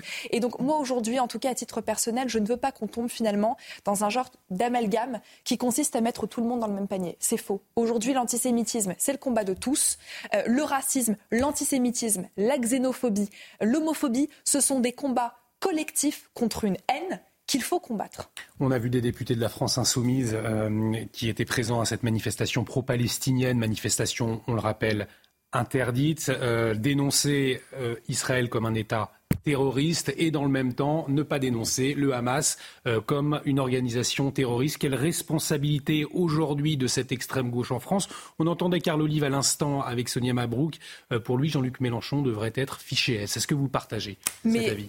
Non seulement je partage, mais je plus sois. Enfin, moi, vous savez, je n'ai eu de cesse de dénoncer les actes indignes euh, de la France insoumise. Je suis élue en Seine-Saint-Denis, département dans lequel 12 députés sur 12 sont issus de la coalition de la NUPS et 9 sur les 12 sont issus de la France insoumise. Leur comportement est indigne. Et moi, je le dis et je le redis, et je n'aurai de cesse de porter ce message. Les élus de la France insoumise sont considérablement dangereux et il ne doit y avoir aucune ambiguïté sur ce point. Quand vous avez Mathilde Panot ou Jean-Luc Mélenchon qui se refusent à qualifier le Hamas d'organisation terroriste, qu'est-ce que c'est si ce n'est que de la complaisance envers le terrorisme islamiste? Il ne faudra pas s'étonner, encore une fois, que euh, des actes antisémites aient lieu sur notre sol, que de la haine puisse prospérer sur le territoire français, tant que nous n'avons pas des responsables politiques qui sont dignes de leur fonction et qui n'acceptent pas de mettre des mots sur des mots. Donc oui, je le dis, je le redis, Monsieur Mélenchon et l'ensemble de ses collègues de la France insoumise sont profondément dangereux pour notre République et pour le maintien de ses valeurs. Merci Shannon Seban d'avoir accepté notre invitation dans la matinale de, de. CNews. Je le rappelle, vous êtes présidente Renaissante Seine-Saint-Denis. Euh, on va euh, s'intéresser maintenant à la situation militaire sur le terrain dans le Proche-Orient. L'armée israélienne a fait savoir ce matin qu'elle avait éliminé euh, des terroristes. L'infanterie a dit avoir frappé environ 300 cibles. Mon général signe que l'opération terrestre se poursuit, signe aussi qu'elle est efficace. Est-ce que c'est le cas et est-ce qu'elle devrait s'intensifier? Alors vous avez raison, la Al-Sal communique énormément sur ces opérations. Je rappelle, c'est important, c'est pour rassurer la population qui est terrifiée. La population d'Israël est terrifiée. Donc il faut absolument que ce- cette opération soit réussie. On a vu que c'est le 24e jour de la guerre, le quatrième jour de l'opération terrestre. Cette opération terrestre prend de l'envergure. Elle arrive à des résultats. Euh, il y a eu la libération du premier otage par la force, ce qui est un événement euh, considérable dans cette guerre. Et puis euh, tous les objectifs sont traités en surface, mais également des objectifs souterrains. Il doit y avoir actuellement se déployer sur le théâtre de la bande de Gaza plusieurs centaines de véhicules blindés, plusieurs milliers de soldats. Donc on est vraiment entré dans une phase active terrestre coordonnée avec l'aviation, mais une phase qui va progressivement monter en puissance. La stratégie, ça va être progressivement de monter en puissance, d'isoler la partie nord de la bande de Gaza et de traiter le Hamas dans cette partie nord et d'essayer de libérer les otages dans cette partie nord. Oui, les combats vont s'intensifier. Oui, les combats vont durer très longtemps. Oui, cette guerre euh, pour la population euh, israélienne est extrêmement importante. Alors on comprend un, contexte très compliqué, néanmoins une bonne nouvelle mon général au milieu de l'horreur. Euh, une femme soldat otage du Hamas, eh bien, elle a été libérée par l'armée israélienne pendant une opération terrestre. Elle s'appelle Ori Megidish. Elle avait été enlevée dans la base militaire de Nahal Oz à la frontière euh, sud euh, de Gaza. La jeune femme a pu euh, retrouver sa famille et ses proches hier en Israël. De nombreuses personnes, vous le voyez, se sont rassemblées devant sa maison également pour fêter son retour. Le colonel Rafovitz, porte-parole de l'armée israélienne, était en direct avec nous ce matin dans la matinale et il est revenu sur cette libération. Écoutez. Les forces de Tzal avec le Shin Bet avec un renseignement extrêmement euh, précis. Une opération qui euh, se fait euh, durant les opérations terrestres qui ont lieu dans certaines parties de la bande de Gaza au nord, entre autres. Et les forces de Tsahal extraient et arrivent à sauver cette jeune soldate qui est revenue saine et sauve à la maison. Une opération, je dirais, de la meilleure espèce que nous pouvons connaître du côté israélien, grâce à un renseignement encore une fois extrêmement précis et grâce à nos forces et à nos soldats et à nos hommes qui ont fait ici un travail extraordinaire. Et dans ce contexte, la menace terroriste en France est au plus haut. Gérald Darmanin l'a rappelé euh, ce week-end et l'exécutif veut montrer qu'il agit. Deux individus fichés assez radicalisés ont été expulsés dimanche de leur pays d'origine, dans leur pays d'origine. Alors l'un au Maghreb, l'autre en Afrique subsaharienne. Euh, Tanguy Hamon du service police-justice, vous avez des éléments sur le profil. Et comme l'auteur euh, de l'attentat d'Arras, eh bien, ils étaient tous les deux inscrits au fichier FSPRT. Oui, exactement. Comme Mohamed Mogouchkov, celui qui a donc assassiné le professeur Dominique Bernard Arras, les deux individus étaient fichés FSPRT, c'est-à-dire qu'en plus de leur radicalisation, les services de renseignement les suivaient pour leur risque de passage à l'acte terroriste. Le premier individu se nomme Abdelkader, il est âgé de 30 ans, il était considéré par les services de renseignement comme dangereux et susceptible d'être armé, nous a confié une source proche du dossier. Il a été interpellé alors qu'il détenait de faux documents d'identité, en l'occurrence un permis de conduire une carte d'identité de nationalité belge. Les autorités l'ont donc renvoyé dans son pays d'origine. Alors on ne nous a pas indiqué lequel précisément, on nous a juste dit qu'il s'agissait d'un pays du Maghreb. Le second individu, quant à lui, est plus jeune, il a 21 ans, il se prénomme Toumani. Ce qu'on a appris de lui, c'est qu'il est fiché S pour sa relation avec la mouvance islamiste radicale et fiché FSPRT pour des menaces de mort contre des personnes travaillant dans le social. En l'occurrence, il s'agissait de ses éducateurs et de sa famille d'accueil. On a appris également qu'il est connu pour avoir fait référence à des vidéos de décapitation qu'il avait regardées sur des sites islamistes prosélytes. Et quant à lui, il a été renvoyé, comme vous l'avez dit, dans un pays d'Afrique subsaharienne. Alors Tanguy, ces expulsions révèlent la volonté hein, de Gérald Darmanin d'accélérer les renvois d'étrangers délinquants et radicalisés. Exactement, euh, Gérald Darmanin, après l'attentat d'Arras, avait demandé l'expulsion systématique de tous les étrangers considérés comme dangereux par les services de renseignement. Euh, cela comprend les étrangers délinquants et les étrangers radicalisés. D'ailleurs, euh, Gérald Darmanin détaille régulièrement depuis quelques jours sur les réseaux sociaux les expulsions qui sont menées. Il y en a donc eu huit dimanche avec les deux individus dont on vient de parler à l'instant. Il y en avait eu huit autres en fin de semaine dernière. Il s'agissait là de délinquants. Et parmi tous ceux qui sont dans le viseur, euh, une source euh, proche du ministère de l'Intérieur nous indiquait il y a quelques jours qu'il y a environ une centaine d'individus euh, fichés FSPRT que la France cherche à expulser rapidement puisqu'ils ils ne sont ni placés sous un régime de privation de liberté, ni assignés à résidence. Et pour cette centaine d'individus FSPRT, eh les procédures sont en cours. Merci beaucoup Tanguy pour euh, toutes ces précisions, informations euh, très complètes. Euh, au volet politique, eh bien, les députés de la France insoumise qui ont participé aux manifestations pro-palestiniennes dans le viseur de certains députés notamment Carl Olive, qui était l'invité ce matin de Sonia, Magrou, de Sonia Mabrouk dans la grande interview, et il a critiqué Jean-Luc Mélenchon. On l'écoute. Pardon de le dire, mais la France insoumise, elle a une grosse responsabilité par rapport à cela. La France insoumise, qui est incapable de qualifier le Hamas comme terroriste, euh, c'est une faute impardonnable. Et, je vais vous le dire. Et je vais vous le dire. Et je, je vais vous le dire. Jean-Luc Mélenchon est un danger pour la société. C'est un danger pour la société. Un danger. Il devrait être, je vais vous le dire. Pour la société? Il devrait être fiché S. Il est bien plus dangereux, Jean-Luc Mélenchon, qu'un certain nombre de, de fichesses dans notre société. Oui, c'est un danger, parce que attiser la haine, aujourd'hui, les quartiers, c'est comme une cocotte minute. Monsieur Carl Olive, Jean-Luc Mélenchon, responsable politique, Ouais, qui ouais. s'est présenté euh, au présidentiel, Ouais. fiché S, pourquoi Pour quel motif? Devrait, devrait être fiché S pour attiser la haine. On a, on a un parti, la France Insoumise, qui ne cesse d'attiser la haine. Ah, C'est pas rien, hein, euh, Gauthier Lebret, hein, la oui, c'est pas une simple critique. Après, évidemment, euh, Carl Olive a le sens de la formule, euh, parfois de l'exa- de l'exagération, mais on voit ce qu'il veut dire. On voit ce qu'il pointe du côté de la France Insoumise et plus particulièrement de Jean-Luc Mélenchon. En tout cas, euh, on va en reparler tout au long de la journée sur notre antenne. Très certainement, on va parler de la présidentielle 2027, si vous le voulez bien. C'est vrai que ça semble loin. Et d'un sondage où justement Jean-Luc Mélenchon perd des points. Eh bien, euh, il y a déjà une grande favorite, en tout cas. C'est euh, Marine Le Pen. Elle serait en tête au premier tour. Et de loin, Gauthier. Exactement, sondage IFOP pour le Figaro à la une du journal euh, ce matin. Marine Le Pen ferait plus de 30% euh, des voix, 31% euh, si elle était face au candidat euh, macroniste euh, Édouard euh, Philippe. Ça dépend de quel candidat va, euh, eh bien, quel candidat macroniste est, choisi. C'est Édouard Philippe le mieux placé devant Gabriel Attal, devant Bruno Le Maire, devant Gérald euh, Darmanin, avec 25% des voix. Il arrive loin derrière. Marine Le Pen, elle ferait plus de 7 points que son dernier score au premier tour en 2022.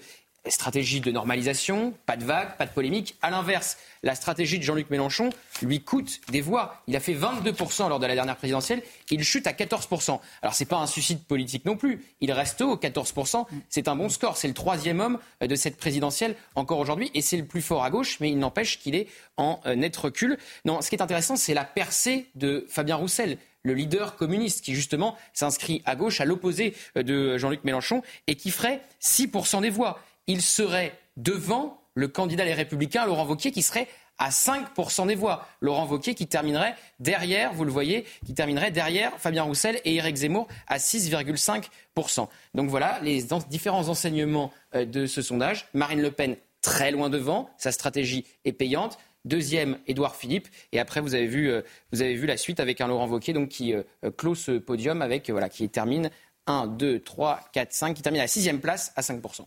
Merci beaucoup, euh, Gauthier. Euh, Vous en reparlez tout à l'heure chez Pascal Pro dans l'heure des pros? Je connais jamais le programme avant de faire l'émission. mais- On verra, parce que ça, ça peut effectivement. pro- très préparé. Ça- ça- Non, ça- mais l'émission est préparée, moi, je Non, mais parle. ça, ça- ça peut effectivement euh, provoquer le débat et ça sera intéressant d'entendre l'avis des uns et des autres. On va parler santé, puisque vous l'avez vu, Brigitte Millot nous a rejoint. Bonjour, docteur. Bonjour. Et on va parler d'Halloween, c'est effectivement aujourd'hui. Mm. Mais alors, pas euh, du le côté euh, éco, plutôt le côté santé. Est-ce que c'est bénéfique pour les enfants? Vous nous dites ça tout de suite. C'est la chronique santé du docteur Millot. Vivez un moment d'émotion devant votre programme avec XXL Maison, mobilier design et décoration. Alors Brigitte, c'est vrai, difficile d'échapper, d'y échapper à Halloween. Les décos sont partout, marchés, magasins, restaurants. Vous ne faites pas une chronique consommation, je le disais tout à l'heure, mais une Hmm. chronique santé. Alors la question du jour, est-ce que la fête d'Halloween, elle est bénéfique pour les enfants, Brigitte? Oui, on va y répondre. Ce qu'il faut comprendre, c'est que la peur, on l'appelle comme on veut, la, frousse, la trouille, la pétoche, elle est à la fois individuelle et universelle. On n'a pas tous les mêmes peurs, mais on a tous peur. Et ce qui est important surtout, c'est de comprendre que s'il n'y avait pas la peur, on ne serait pas là pour en parler. On n'existerait plus. C'est la peur qui nous a permis de nous défendre, de nous éloigner, qui nous met en alerte devant un danger. C'est essentiel d'avoir peur. Alors, je vous ai mis là, euh, puisqu'on parle des enfants aujourd'hui, je vous ai fait là un petit calendrier des peurs euh, pour voir ce qui se passe chez les tout petits. Enfin, on va aller jusqu'à 12 ans à peu près. Regardez les différentes euh, dates des peurs. Pour les tout petits, vers 8 mois, ça commence la peur de la séparation. C'est-à-dire qu'avant 8 mois, que, que ce- le visage familier de la maman ou du papa sorte de la pièce, il s'en moque un peu, c'est totalement euh, euh, en dehors de son monde. Mais à partir de huit mois, quand euh, le visage familier s'en va, là, il commence à pleurer, à être mal, etc. C'est ce qu'on appelle la peur de la séparation. Ensuite arrive la peur des bruits. Le téléphone, l'aspirateur, le sèche-cheveux, tout ça, il déteste, il a peur, il se demande ce que c'est, il se demande d'où ça vient. après, entre deux et quatre ans, on a la peur du noir. Avant, vous pouvez le laisser dormir dans le noir, il s'en moque. Euh, même la porte fermée, il s'en moque. Après, il commence à avoir besoin d'une petite lumière, de laisser la porte ouverte, de, de demander. Ensuite, il y a la peur des créatures imaginaires. Il y a les créatures imaginaires, et puis un peu plus tard, il y a, il y a la peur d'autres créatures. Par exemple, un clown, il comprend pas trop ce que c'est. Le Père Noël, les enfants, vers 4-5 ans, ont très peur du Père Noël. Hein. Euh, les fantômes, enfin voilà, c'est toutes ces peurs comme ça. Et dans le noir, quand il est dans le noir, en fait, il va imaginer plein de choses, parce que le, le rationnel n'est pas encore là dans le cerveau il y a une petite zone qu'on appelle l'amidale qui va euh, imaginer plein de choses. Et puis après, et puis chez le tout petit, la zone qui normalement calme tout ça dans le contexte frontal, elle n'est pas encore mature, donc elle peut pas encore être objective. Ce sont des peurs abstraites, imaginaires. Euh, c'est toute son imagination qui vogue. Euh, après de 5 à 12 ans, peur associée à des situations. C'est par exemple aller chez le médecin, aller chez le dentiste. Vous voyez, des peurs qui sont, ou alors euh, euh, des, des, des, choses comme, euh, malheureusement, avec tout ce qui se passe en ce moment, tous ces événements, etc. Donc là, il a peur. Donc il faut toujours accompagner l'enfant, avoir ces notions comme ça de l'évolution des peurs. Et puis, pour revenir à votre question sur Halloween, Halloween, c'est à la fois la fête euh, familiale, collective, euh, c'est la fête des transgressions pour l'enfant. C'est-à-dire qu'en fait, pendant Halloween, il va arriver à mettre en scène justement tout ça. Les monstres, la mort avec les squelettes, avec les crânes, euh, la, peur des bêtes avec des araignées qu'on voit partout. Mais tout ça, c'est mis en scène. Et le fait de le mettre en scène, de mettre tous ces monstres en scène, les sorcières, tout ça, de les mettre en scène, finalement, ça les met à distance et ça lui permet d'avoir une espèce de contrôle. Donc oui, euh, c'est bénéfique. Halloween est très bénéfique pour les enfants. Et n'oublions pas, je parlais des transgressions, euh, c'est-à-dire qu'on est pendant Halloween, on n'est ni à la maison, ni à l'école, on est dans la rue, on va sonner chez des gens.